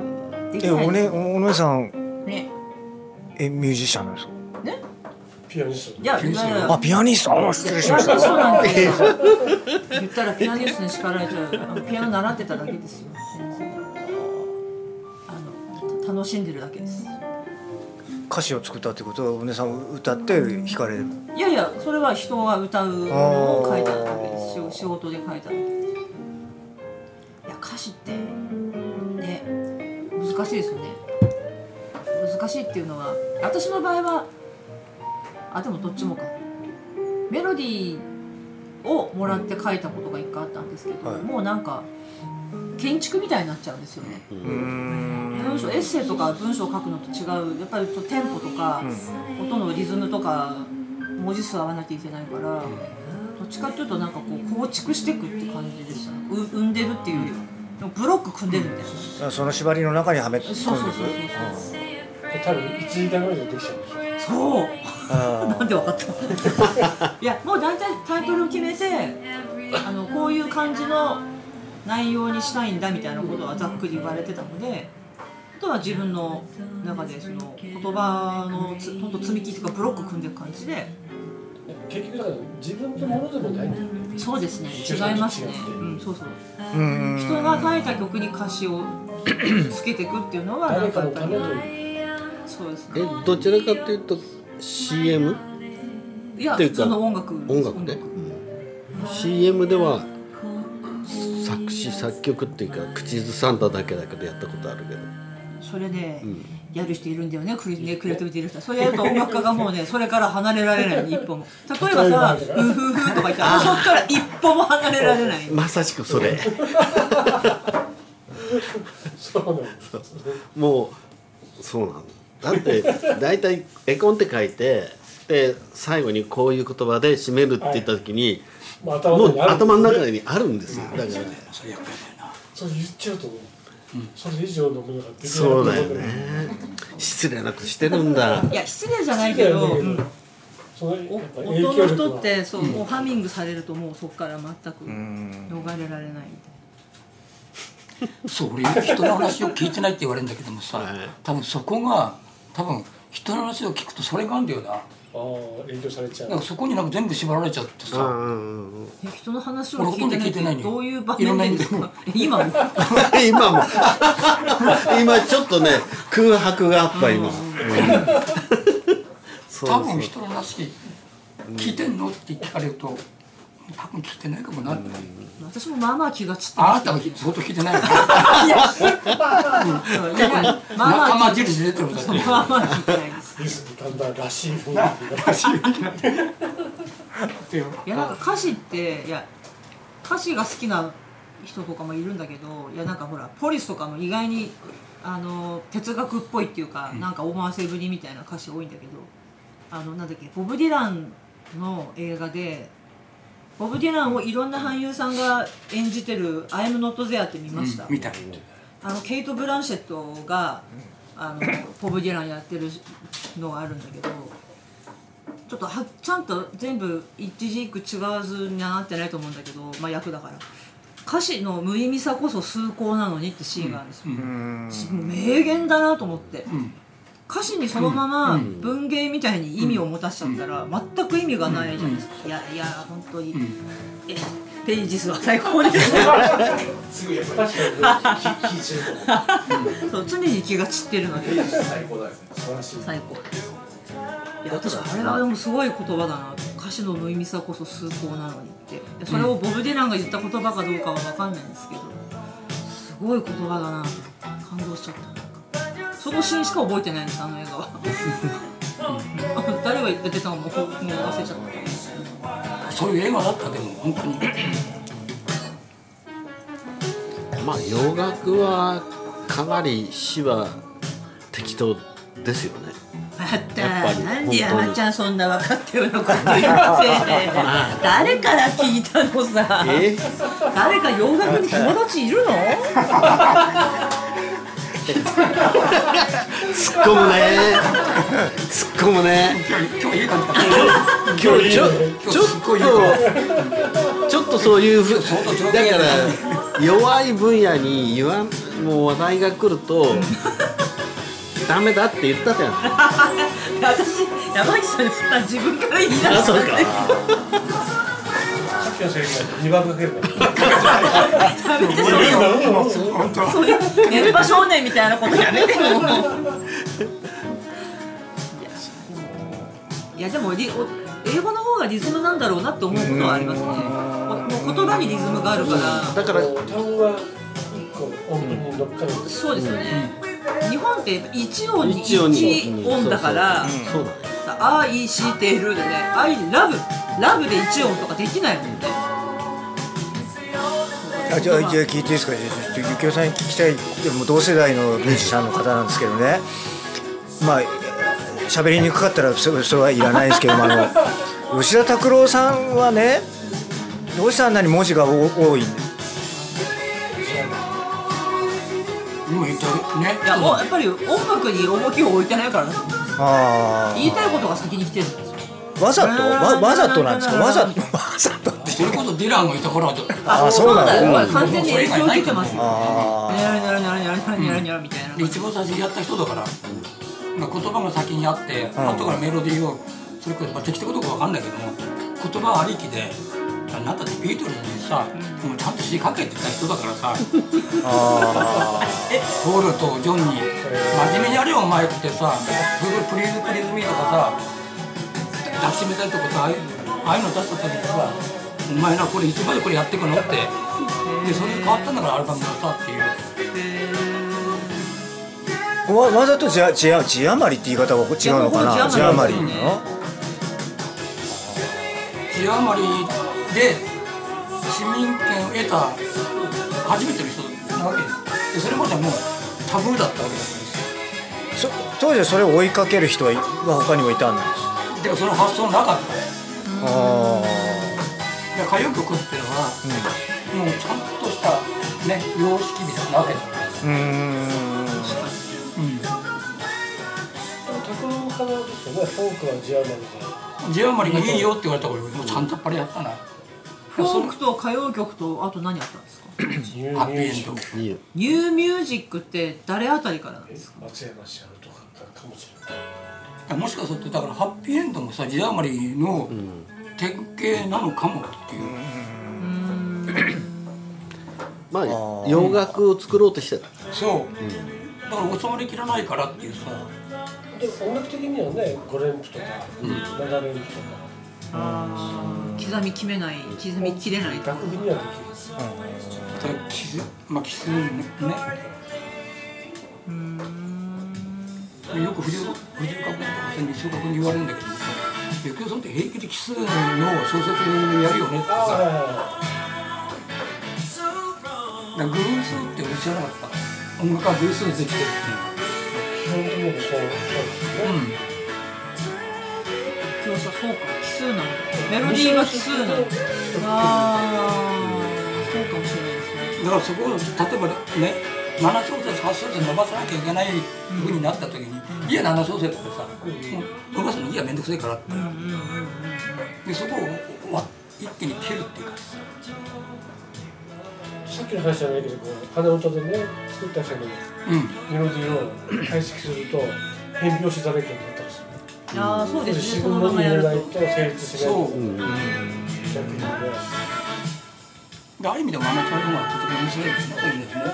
音楽って数字に強くないとできない仕事ですよねうん、数学だもんだって数思学っですた、ようねん完全に数学ですよね、うんいやだからミュージシャンって結構そっちの人多いんですようんうんオフコースの小田さんとか完全に建築あの、あの建築家で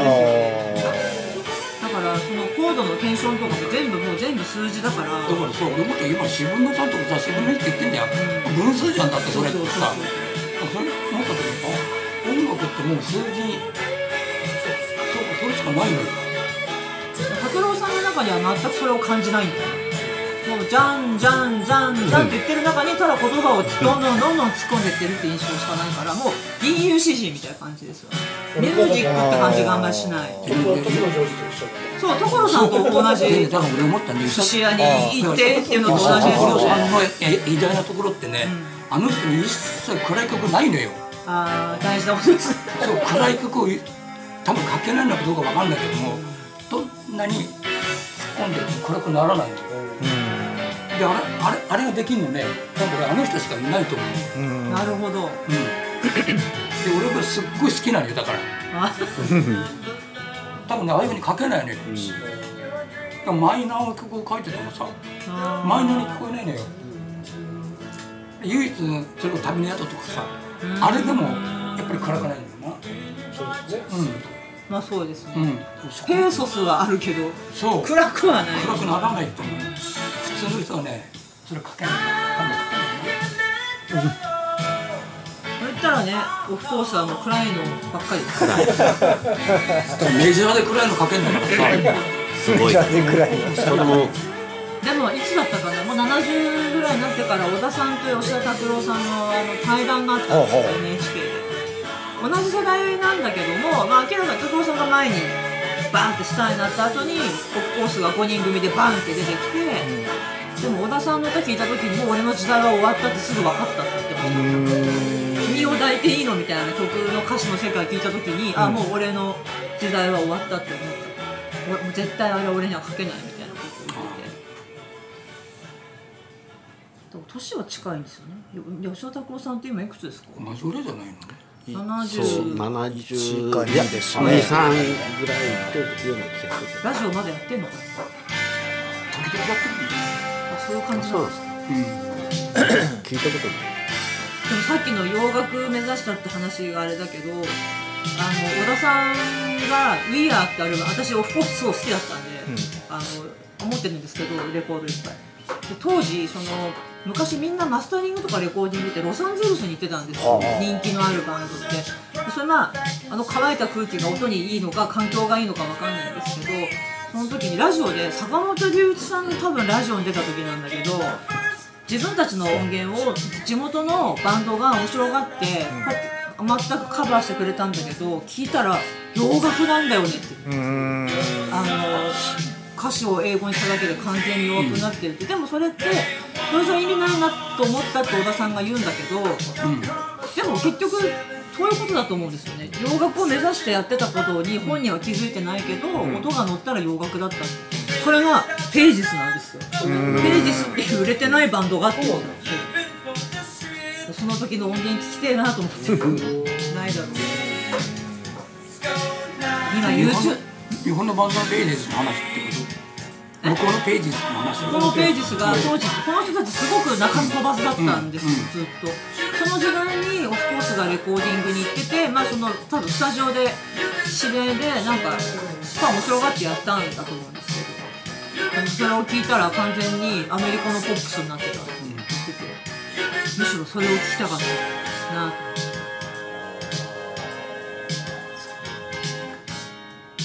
山岸さん楽器はやらないんですか楽器楽器はまあそこそこにはやってるけど、まあ、人前でやるような楽器はない今全く楽器の名前が一つも出てきませんでした。いやいやとりあえずギターはやるじゃないです かそうなの？でやっぱりエレキギターも欲しくて買ったじゃないですかギオンっていうのが好きで何買ったんですか？えもう本当に安いグヤトンってやついやどう懐かしい。でその後に、えークラリネットやったええー、似合うわ。似合う今もう思いなんかすぐイメージできた。グヤトンはやらないけど蝶ネクタイして。 なんかコーヒーのコマーシャルに出てきそうで、違いの分かる男で。ほんと北村英二みたいなえー、クラリネットもうやらないんですか？いやーやっぱり難しい楽器だもんな難しいですよリードもね噛んでここも真っ赤になるぐらい拭いたけどえ、なんでそんなに無視気味になって見てたんですか？えやめたのジャブですはいジャブいやジャズじゃないんですよえ、何？えマーチえー、クラリネットで？そうだからブラスバンドをやってたのブラスバンドのパートでえ、いくクつのラリネット時ですか？えいくつの時？ 10代あ、学生の頃の話そうそうそうそう家で趣味でってんじゃなくてじゃ家で家で家でマーチ吹いてるってどんなにいやいやいやニッチな趣味だろうと思ったいやいやいや家で弾い弾いたのはギターとウクレレぐらいおーそういう世代だもんねそうです私でもやっぱり楽器やったらモテる時代が戻ってきてほしいですねそういうやっぱり楽器を持ってないと持てないあのね今持っててもあんまり持てないみたいなあそうなのだから楽器屋さんが今大変な向井さんは楽器は全然通らないですがあこのコロナ禍で息子が弾くようになりましああそう何やってるんですかたえ今何やってるんですか息子さんギ楽器あ楽器あギあギギターはギいギター、うんエレキギターやもう普通のアコースティックでユーミンあユーミンユーミンユーミンっつってもユーミンから入ったんじゃなくてあのアニメからのねあそうなんだあれであ今みんなアニメからだねまあ割と多いですよね。でも何でも動機は何でもいいからやっぱりそうモモテるっていうのはものすごい大事なことなん大事だと思います、動機が不純な方がそういいからね楽器今だってまあ野球部若といか子たちはそういう男子の部屋にギターがあったら弾くらしいです女の子が「えこれ聞かされるんだ」って思うらしいんですよテレビで見ちゃったんですよそういうの聞かされるね、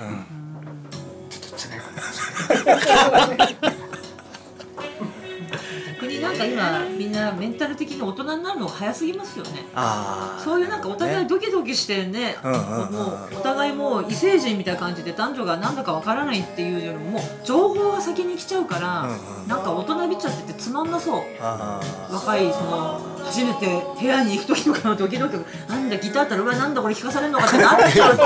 てすごいかわいそうかわいいあそうだと思いますそうですそうねかそうだと思ううんうんうんうんこんな素敵なシチュエーションが多分妄想あんまりないんだよなきっとそうあのリアルすぎるんでしょうねきっとねえーじゃあ今の男の子がモテるために何をえギターはダメあ楽器はダメうん車もダメ、うんそれからん何ダメダ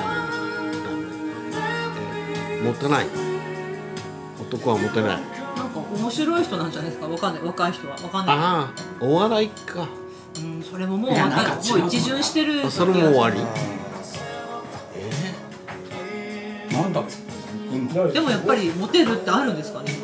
特定の人に人気が集中する思いっきり若い子連れてこいよ聞きたいしな市場がわかんないからね二十歳ぐらいの確か知り合いいる西岡さんの周りにはよくあの若い女が六本に来てるって須田さんは言ってますよ特にあれそんなことないいや須田さんが悲願でるんですよつまんないねでもねそれはうねんなんかうんそうだよな本いや当にもうだうっまいて最近ねそういう場所にはあんまり行かないけどちょっとそのカフェ的なところで若いカップル見かけると2人でこうやって大体こうやってね、なんかあの話すことがたくさんあるっていう感じがあんまりないみたいですよ老夫婦もやっているやいや老夫婦はいいじゃないですかすごいね逆に若いカップルがなんかちょっともう老成してなんかすごいもうずっと長いこといる人たちっぽい感じなんかもうウキウキしてる感じがあんまり感じられないことが多いまあ目につかないのだけかもしれないけどもうエリアが違うから住んでるエリアが違うから下を下心ってないのかあないんだわきっと嘘ひどいねないのっなないのていうかさ相手に興味がないんだもん必ず下心ってあったじゃないですだってかね山岸さんが今もう下心しかないそう俺もそう思う そりゃそうだよ 下心ってすごく大事じゃないですかそれ大事だよ何するにしても、それがもう全てのモチベーションだからそれはないってのは辛いなそうだなそれがないのつらいなあ見辛いなてみ西岡君とかさ俺らもねスタンプありますよずっとキラキラしてまあギラギラじゃなくても下心はねそのパーセンテージで言うと数パーセントでも持ってないとそれ正しいと思う80%かギラギラだるらしいと言ってるとダメすごい寂しいなそれ寂しいなと思うな寂しいな面倒らしいですよね面倒付き合うこと自体がなんかあれ私あの時どこで喋ったかも覚えてないけど若い子何人かいてなんかそういう恋恋の話をしてるんだけどもうね見合い結婚かっていうような外堀を全部固めてから、絶対にこれでもう絶対に相手も自分を好きで自分も相手を好きで絶対に間違いないってならないと、あのそういう話をしないらしいですよあーなんかでもそれ分かる気がするなまず外堀も固め、そのかただこうガチだっていうところの確証を得るまで。当たって砕けないのなそうだからあのだからある意味失恋とかを避けるみたいな、非常に怖いのなそれが自分のプライドとしてあの好きですみたいなことはないこんなバカなことしませんみたいなこと言われてうんそれ多分間違ってるなそんな中うちの次男が結婚入籍しなくてあおめでとうございますおめでとうございます文也君下心はあったんですねあったんですね。私よかったよかった子供子供の時に演劇で裸の王様でしたのをビデオで見ました。愚か者には見えなくて、可愛くてすごい覚えてる。なんか一回留守番で連れてきたことありますよね。奥さん、あれ長男と奥さんどっかいたんだかでいないから連れてきたって言って、で構うとなんかこうやって、おっぺがなんかふーって触れるんですよ。なんか話しかけないと困ると。可愛かったです。来たの東京ガールですかいや、筋トレ栃木が。栃木が次がえ職場結婚ですかその辺もね、詳しくあ詳しくないのかえもう両家の挨拶とかしたの来週行ってくる。あ来週行ってくるのクラスターだなそうそう、それがあったらね、そうそう じゃない春に行こうと思ってたんですね。あーそうなんだですね。でまた盛り上がったんだまた行けなかいったやーもうもう数字でしかないでしょもうみんなだってねひ増えたからって町場の人は別に騒いでないじゃないですかあ増えたなぐらいまあ千葉田舎だよでえあっちまで行くのえ栃木栃木栃木。あ栃木の戻ってる茨城から栃あ今の駅から栃木あああえ式とかどうするんですかやっぱできない木。来年やるのかそうかちょっと遅らせてなんかでも札幌あたりもちょっと戻ってるみたいですよ結婚式あのやっぱりお客さんすごい減らしてやってるみたいですうんやりやね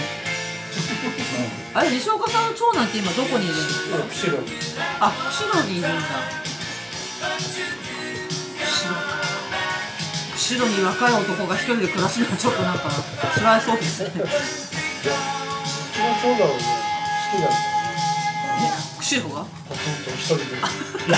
一人が好きだからちょっとお父さんとは違うタイプ帰ってこないもん。ちょっとね本当ですかちょっと変わってんだよ。彼女もなしこんな話聞いたことないですめんどくさこいういう話ってしますかね親にけど。いや、母親にはそうだよ。ああそっかそっかあれ先生やってるんでしたっけ音楽の先生お父さんと同じ道行っちゃったからねトランペット吹いちゃって音大行ってなんでそれ選んだわけお父さんのやつだからそれはあったんですね。モテようとしたんじゃないんですかそれトじゃラあンペットモテるかなモテるモテるがだからブブラスバンドの時にいつの時代のブラジルいいからちょっと話させてよ ブラスバンドの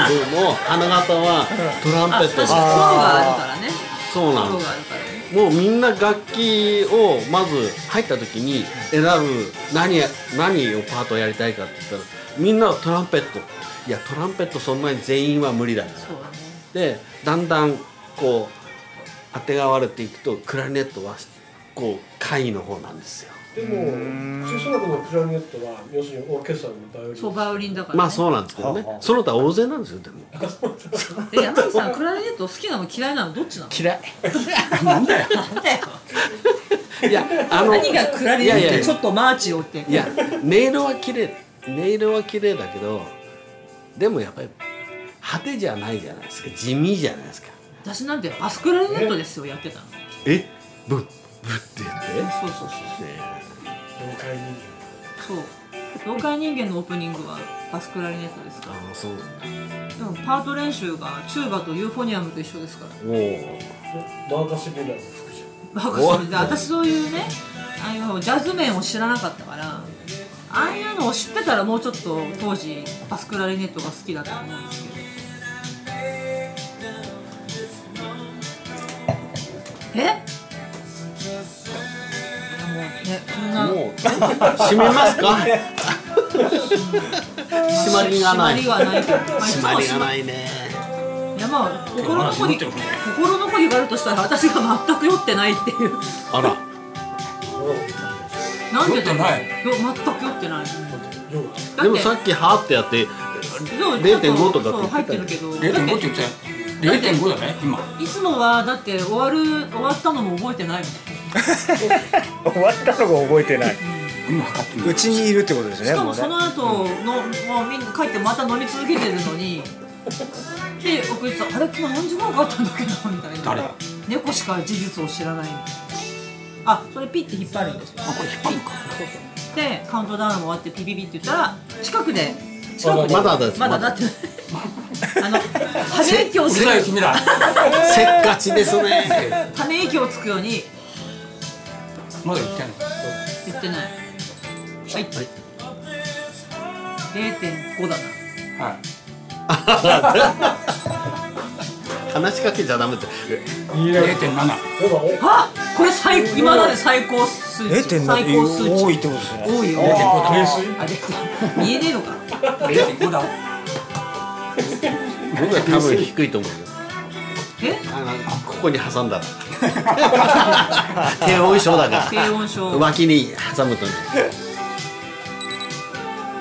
どうぞいいですよまだ言言言った言った言った言ったほらもう遅いわもうもう今まあお二人終わっちゃいましためちゃくちゃタイミング悪いじゃんいやだから渡してすぐやってほしかった321はい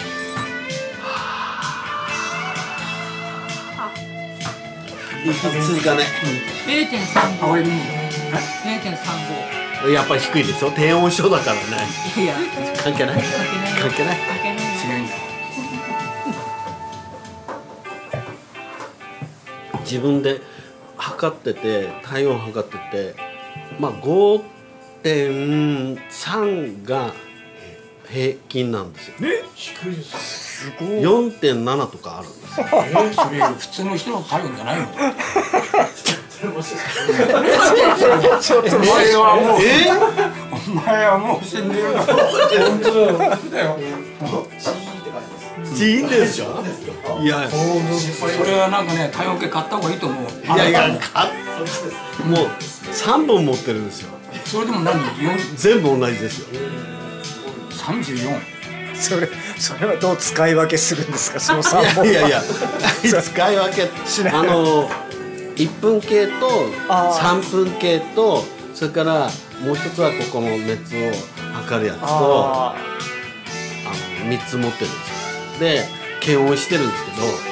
全部4.7それじゃ4.7なんだなとかまあ今は5.3とか体温低いのはでもあんま体に良くない、うんよくないそうなのの悪いんですよあの免疫あの、免疫性っていうかそういうもう弱いしだから病気がち なんだ嘘あえて拾わないそういうもの入れあえて拾わないうん拾わない拾わないちょっと無視しようかなと思って役者の前によくそんな小芝居したもんだと思って武田武田さん目の前に俺もそう思ったそうだよね腰ば すいませんじゃあ最後は優しい言葉で締めてください。いや私俺武田さんの持ってきたチーズうまくて一人で全部食っちゃった普通普通1個残すでしょ誰かにすぐわけでもないですよ誰にもあげるもんかと思って